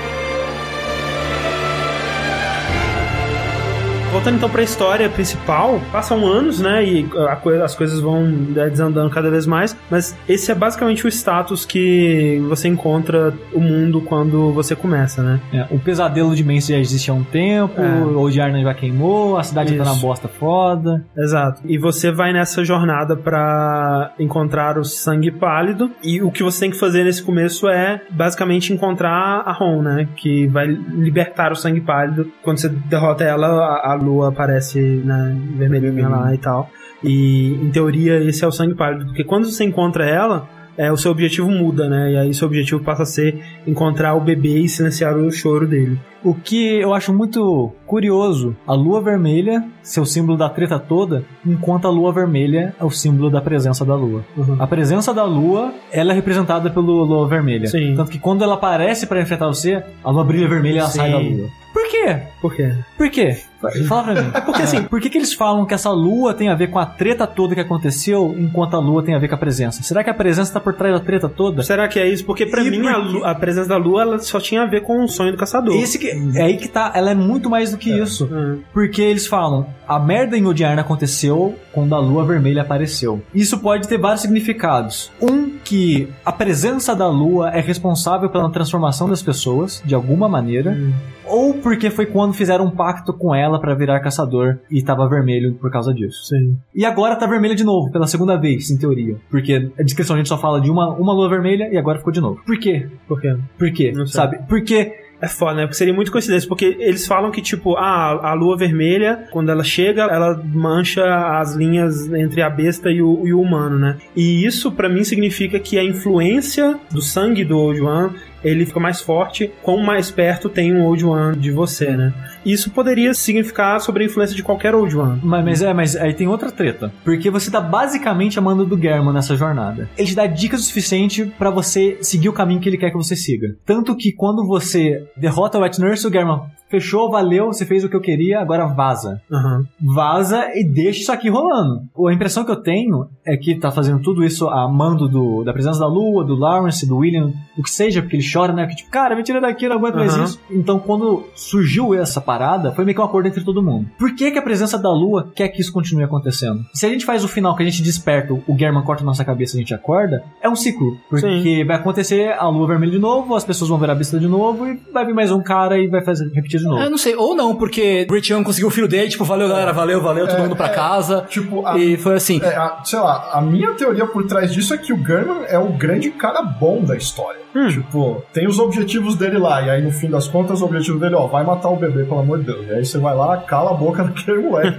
e aí você volta e tipo, ok, essa parte você já cumpriu. Aí agora você vai lá pro jardim, aí você fala com ele. E aí ele, vem literalmente, tipo, Vem com uma boa intenção de é, tirar ele, de tipo, lá. ele, tipo, ó, eu vou te matar, você vai ficar igual a Aileen. Tipo, você não vai mais É, Aileen, o Jura, tem uma galera. Você vai viver de verdade ali até sabe-se lá quando. E nisso, quando você mata ele, é tipo meio que o teste final, assim. Porque ele é meio que refém da. Da presença da ele- lua. é, Sim, como é, hospedeiro. é, Ele refém mais da- quer que você mate ele mesmo. é, e aí, tipo, é, ó, se, como eu não consigo derrotar a presença da lua, se você conseguir me Aham. matar, provavelmente você consegue. E aí, quando você mata a presença da lua, o final é tipo o fim do plano dele. É tipo, você matou a presença da lua e agora você é o Great One que entrou Aham. no lugar dela. Então, tipo, você pode fazer as coisas diferentes agora. Sim, eu não tô dizendo que o German ele é filho da puta, sabe? Mas tô dizendo que a presença da Lua, ela é a filha da puta por trás de tudo. Ah, sim, sim. Sim, sim, é sim. ela, a impressão que eu tenho é que ela é a causa do jogo inteiro. Sim, mas é, é que é foda porque a motivação desses Old Ones é, é muito esquisito, É, né, cara? sim. Assim, tem uns que eles só querem o bebê. Essa motivação da presença da Lua que eu acho estranho, porque a impressão que eu tenho é que ela quer esse ciclo pra sempre. né? Ela quer esse ciclo de caçada, de violência, de sangue e coisas. É, é, a impressão que eu tenho é que, tipo, a presença da lua é meio que um instrumento dos outros Great Ones para que, tipo, role esse ciclo até que alguém consiga ter um filho. É, tipo, é, alguém teve um filho, tipo, beleza, tá- vocês estão liberados, pode ir pra casa, tá Aham. ligado? Mas por que, que ela quer que você mate o, o Mergo, então? Aí não sei se, se é alguma divergência do plano dela do German. Tipo, se o German tá tentando sabotar o negócio, assim. É, porque os Talvez. Great Ones, tipo, eles são todos Great Ones, mas cada um na sua, né? E fala assim, ó, eu não gosto da, da Wet Nurse, ela é muito chata. e ela tem um bebê, tá me irritando muito. Tira Tá esse chorando, bebê. É porque também o German ele fica chorando que ele quer ser libertado do sonho também, É, né? Então, sim, tipo, ele, ele não gosta de estar ali de jeito não. nenhum.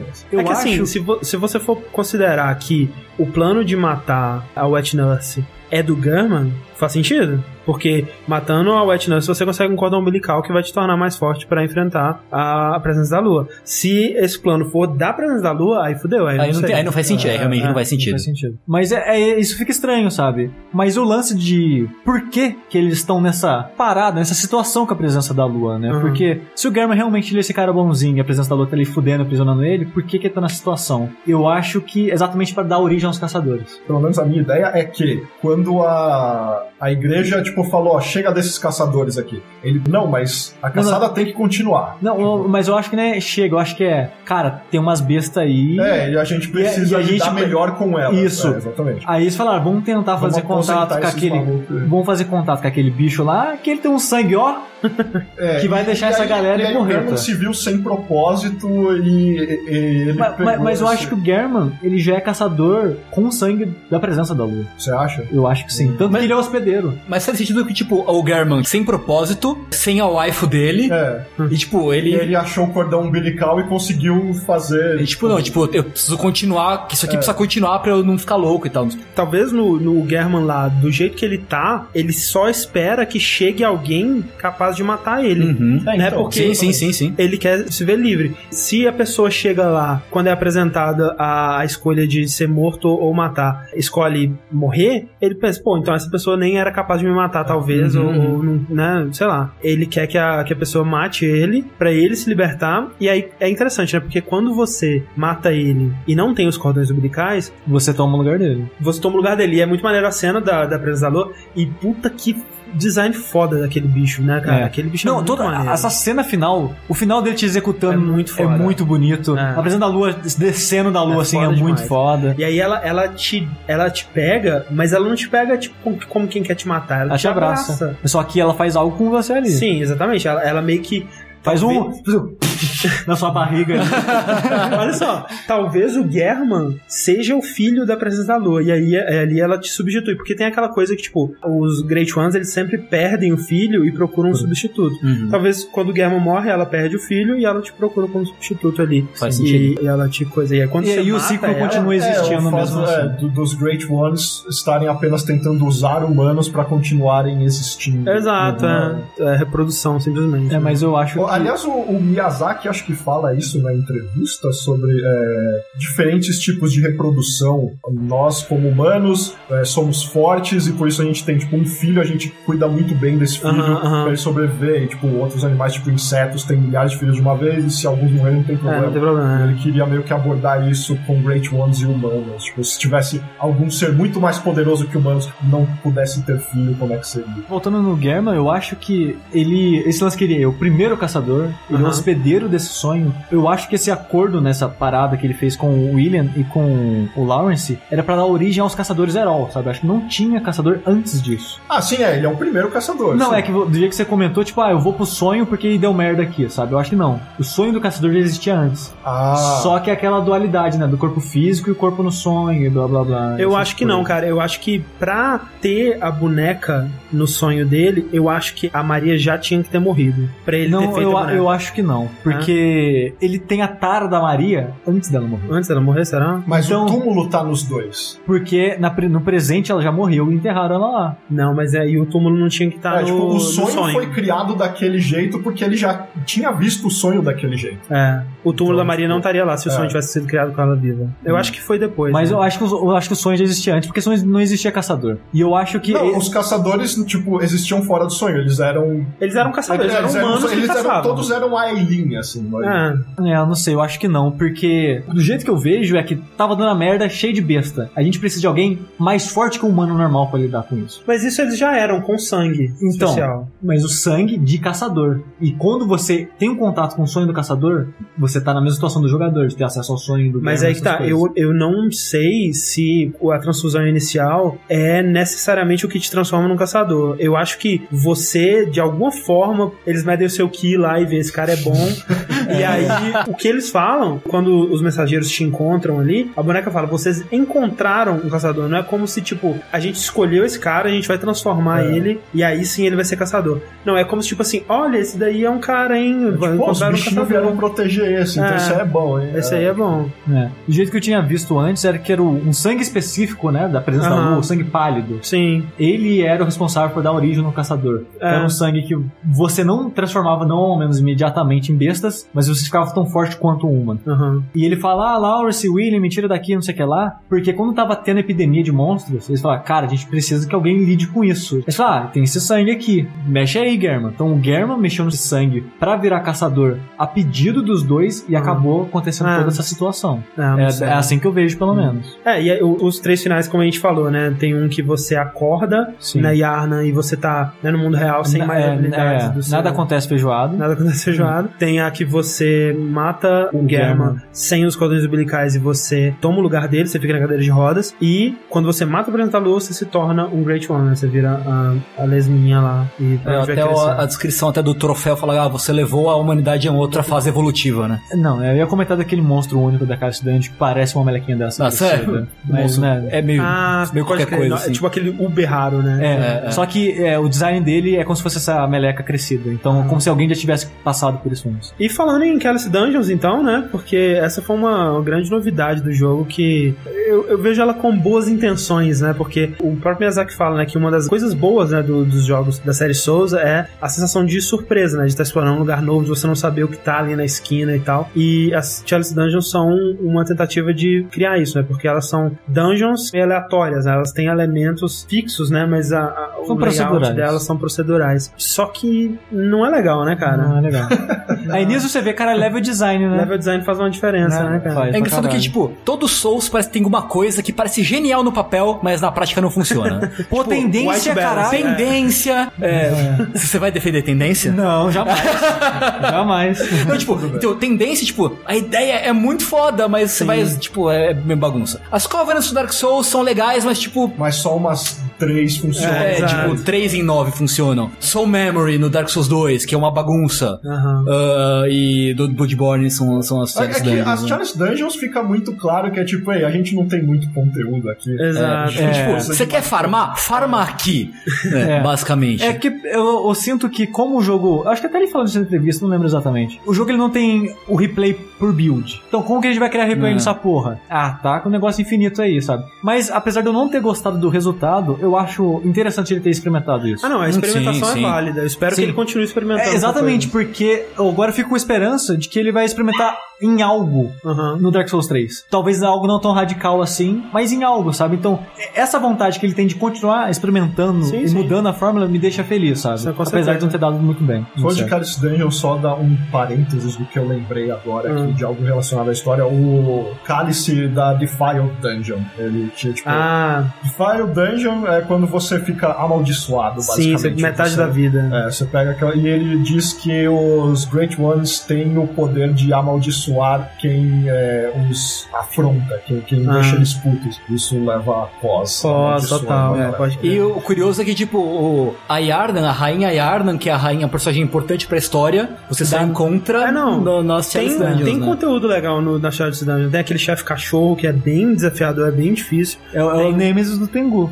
Nossa, cara. O cachorro na Defiled, puta aquela merda, cara. Foi, é, eu acho que mesmo eu tendo ficado, sei lá, quase um mês no Ludwig, o, o chefe que eu mais demorei pra passar foi o cachorro. Nossa, Caralho, cara. eu já acho o cachorro tranquilaço, cara, cara. não, cara. Bicho grande pra mim, cara, eu não consigo. Eu acho Eu ele- acho ele muito imprevisível. O problema é que ele literalmente mata com Exato. golpes. É, é, é. tipo, Pois é. Mas sim, tem chefes maneiros, né? Daquele descendente dos Pygmerianos, que é bem sim. maneiro. É, tem um cara que é tipo um, um Pyromancer, né? Que ele faz objetos de fogo, né, Aham. cara? E é bem legal também. Lembra quando a gente pensava que aquele cara sem cabeça Ah. era o Lawrence? Fala disso aí, isso te abre o coração, cara.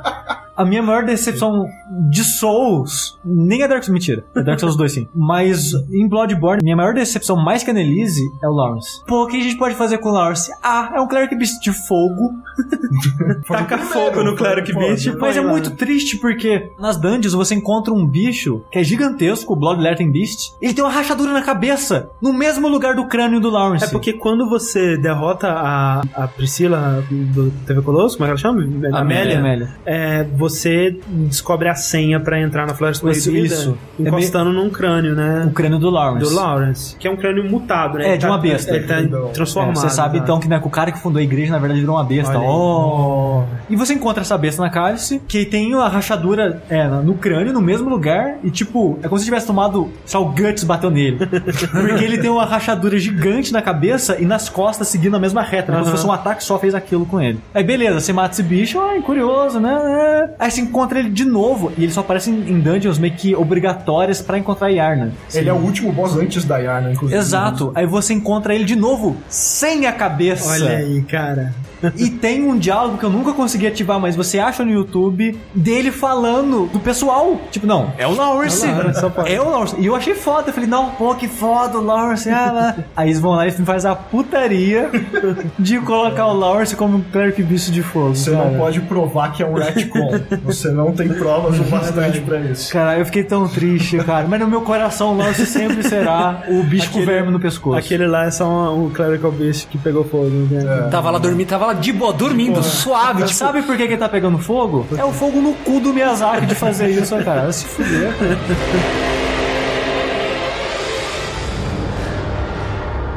Farewell, good hunter. May you find your worth in the waking world.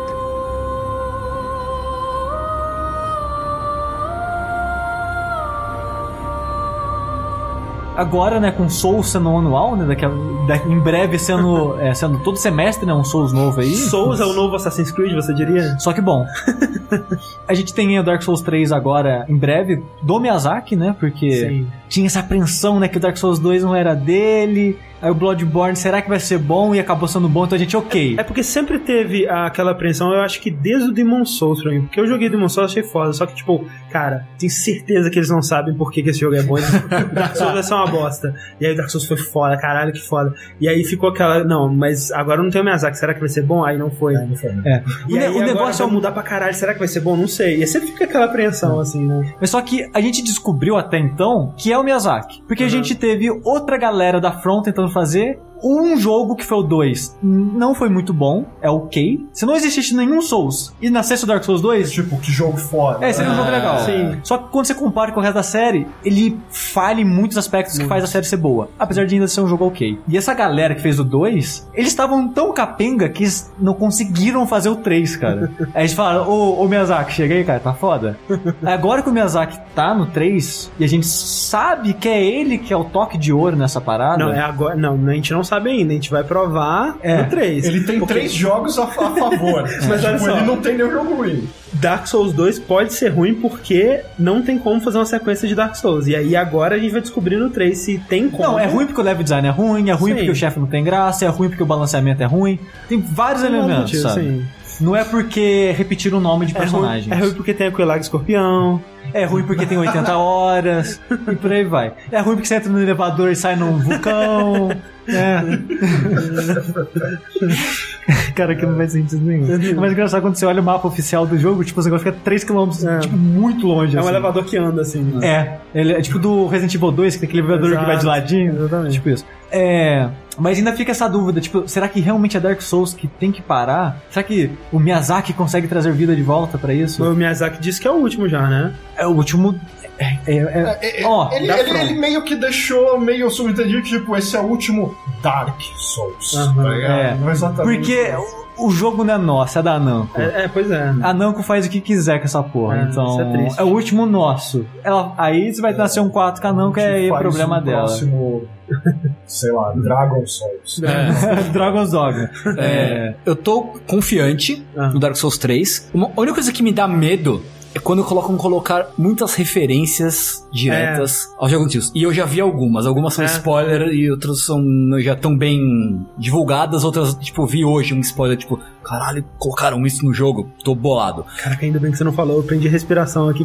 não, não, não, eu não ia falar porque. Mas é algo nível Dragon Hunter no Dark Souls 2? Nossa, Sim. Nossa. Não, aí Não, não, não, não, tipo, eu não sei. Aí que tá, eu não sei. Mas é que assim, acho que desde o primeiro trailer tá muito claro que esse jogo é tipo o, o clímax dos dois anteriores. Sim, tipo, Sim, sim. história dos Então, eu dois, acho continua. que ele. O Dark Souls 3 ele tem vários elementos interessantes do que eu vi, assim, que eu especulo que vai ter. Porque você caça Lords of Cinder, que o- quando a gente vê no, no final do primeiro Dark Souls, que o Gwyn, ele é um Lord of Cinder. Então Sim. dá a entender que quem é, reacende a chama e vira um Lord of Cinder. Olha aí, não sabia disso, não. É. Sim. Meio que a sua função é caçar Lords of Cinder. Provavelmente vão ser quatro chefes, como né, vão ser quatro É. chefes. E eu achei interessante que eles chamam esse- o herói de Dark Hero. Uhum. Como se agora você é o avatar da Dark Age. É como Ah, se tá. estivesse do lado contrário. É, é tô, ó, tô, só deixando claro que tudo isso que eu tô falando é especulação completa, Uhum. porque o mundo que a gente vê no jogo é um mundo em cinzas. Então, Não, não tá- tem mais o que queimar. não né? tem mais o que queimar, ele tá no fim da energia do planeta, sabe? Basicamente, sabe? Uhum. Agora não tem opção. Vai vir a Dark Age. Uhum. Pelo menos essa é a intenção, sabe? É, exatamente. E eu acho essa ideia genial, sabe? muito que, tipo, boa. esse é o último Dark Souls, é o último do ciclo, e a Namco que se vire pra fazer mais depois. Mas assim, Sabe? essa parada de referência pode ser ruim, mas pode ser bem feita também. Pode ser bem Pode, feito. claro. É, é só me deixa apreensivo. Sim. É, esse vai ser o seu último, então trate de É, o máximo de coisa Vai ser. Dark Souls 3 vai ser o Metal Gear Solid 4 do Dark Isso, Souls. Por, por favor, por favor. Que seja, cara. Cutscene de Quando, quando de uma casamento. hora no final, beleza, de boa. Casamento no final, todo mundo em casa. Aí, aí casa você com a boneca. Não, não, não.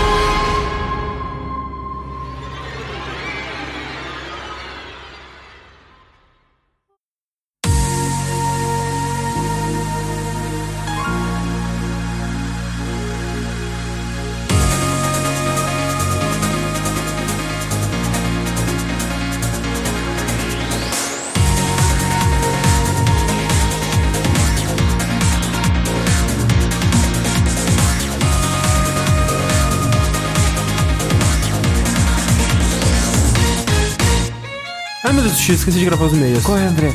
Caralho, cara, são 4h24 da manhã do dia em que esse podcast vai ser lançado. É, é basicamente o Quick Time, o primeiro Quick Time Event.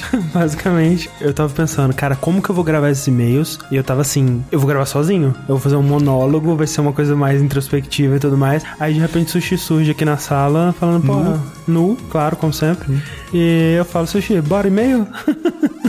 Essa é, uma, essa é uma vantagem, André. Essa é uma, uma grande vantagem, porque se você talvez só escuta o Dash, é, primeiro, o que você está fazendo da sua vida, mas segundo, nós enfim estamos morando na Jogabilidade Casa. Sim, esse é o primeiro Dash na jogabilidade casa. Olha que coisa fantástica. Se a gente tivesse microfone sem fios, eu podia invadir o quarto do Rick e gravar o som dele roncando. Olha aí, Seria uma coisa muito impressionante. um dia. Um dia. Mas olha só, Sushi.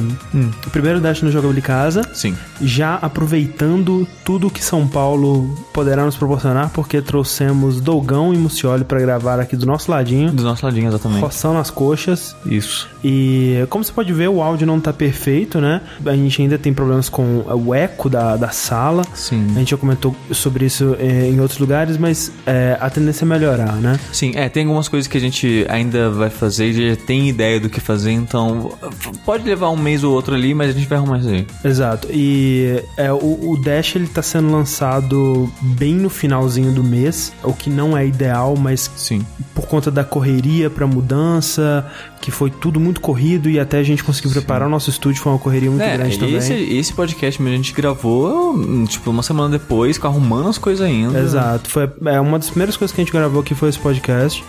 Ainda esse mês, por incrível que pareça, vai ter outro Dash com uma semana de diferença aí, mas o ideal é que eles não saiam tão próximos que assim. eles passem de 15 em 15. né? Exatamente, que eles sejam de 15 15, dois por mês aí, como o Patreon nos manda, né, Sushi? Exatamente. Porque, afinal de contas, vocês cumpriram a meta lá no Patreon do Dash quinzenal e agora que nós estamos na Jogabilidade Casa, ela passará a ser cumprida com muito amor e alegria. A primeira não é quinzenal, mas é dois no mês. Exatamente, dois no mês. E se você quer manter o Dash assim, se você não gostava da época que o Dash saía uma vez a cada seis meses, você tem que fazer o que, Sushi? Você pode ir lá no patreon.com.br jogabilidade, colocar suas moedinhas lá, você deixar de tomar um café no dia, coloca um dólar lá por mês e você, olha só, ajudou pra ter o Dash quinzenal. Que coisa bonita. É. E pra comprar comida da Ellie também. Tá, que ela tá bem triste ali. É que é um osso novo que estragou o Porra, osso estragou, da hoje. tá foda. Vamos então ler o feedback sobre o último Dash que a gente gravou é, fora da Jogabilidade Casa, Sim, que foi o Dash 59, Adeus Jogo Velho, Feliz Jogo Novo. dois. 2, né, que a gente gravou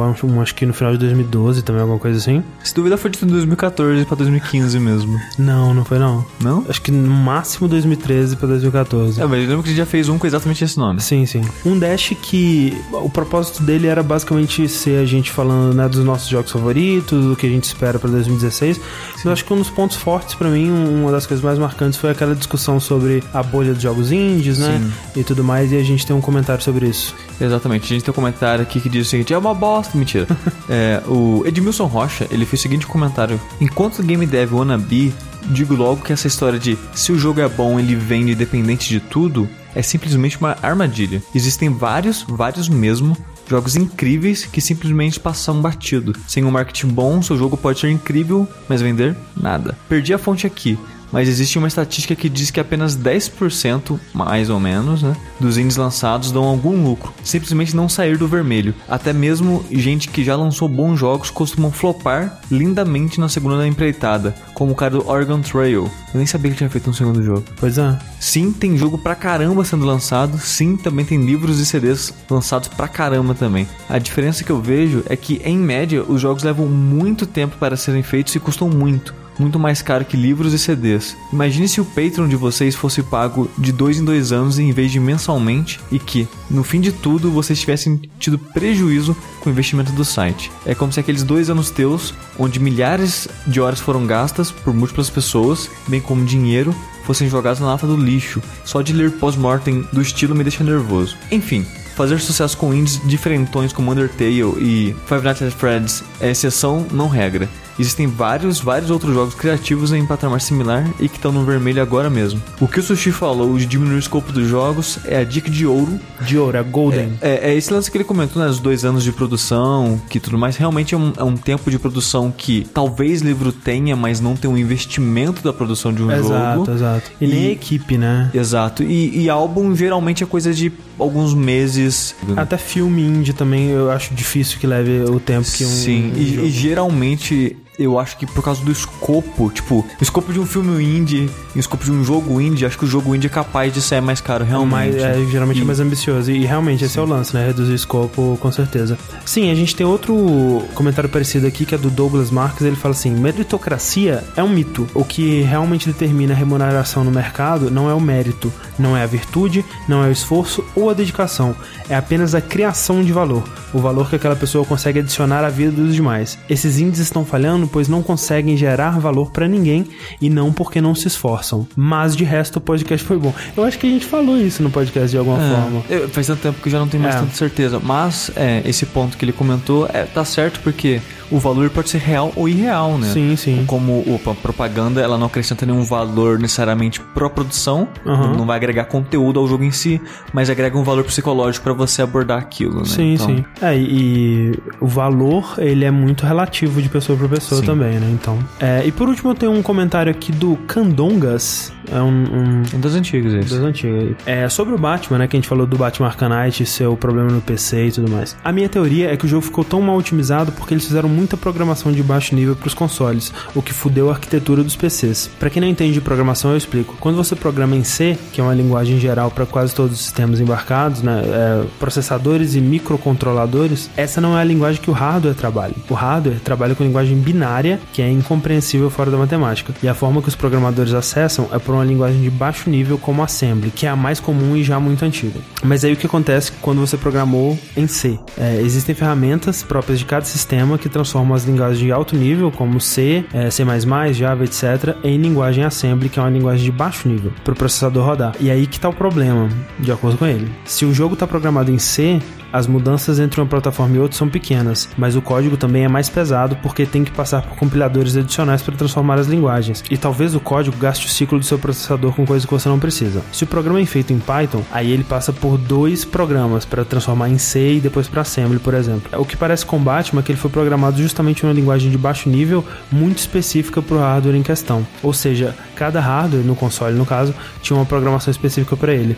Então ele tinha que passar aparentemente por vários, várias etapas de tradução. É, Não, acho que é o contrário, né? Ele tá dizendo que para console foi programado basicamente assembly, para não passar por isso e poupar processamento dos Entendi. consoles. Por isso que o jogo ele consegue um, um desempenho tão bom num console. Aham. Só que não foi a mesma equipe que fez pro PC. Aham. Eles passaram a terceirizaram, é, supostamente, né, pra Iron Galaxy, e ela teve que adaptar aquela linguagem assembly pra C, por exemplo. Entendi. Aí ela começou, aí nisso cagou as coisas tudo. Saquei, olha que coisa. É, isso, isso a gente vê, que eu lembro que você mesmo comentou no podcast de Donkey Kong, Ah. que o David Wise, ele conseguia essa complexidade a mais nas músicas do Donkey Kong, porque em vez dele é, usar um programa pra fazer os mids, ele programava direto o mid. É basicamente isso. Exato. Aí ele, ele tá comunicando direto com o processador e é mais rápido. né? Exato. Maravilha, esses foram os nossos comentários. Fiquem ligados aí porque tem mais um Deixa esse mês, como a gente já disse. Exatamente. Não sei como é que a gente vai fazer com os comentários dele, porque vai sair tudo colado. Vamos ver. É, mas agora, Sushi, Hum, vão dormir? Eu queria, mas eu tenho que terminar de editar esse podcast que você está acabando de ouvir. Olha como a É, viagem é, no é, tempo é uma coisa fantástica, né?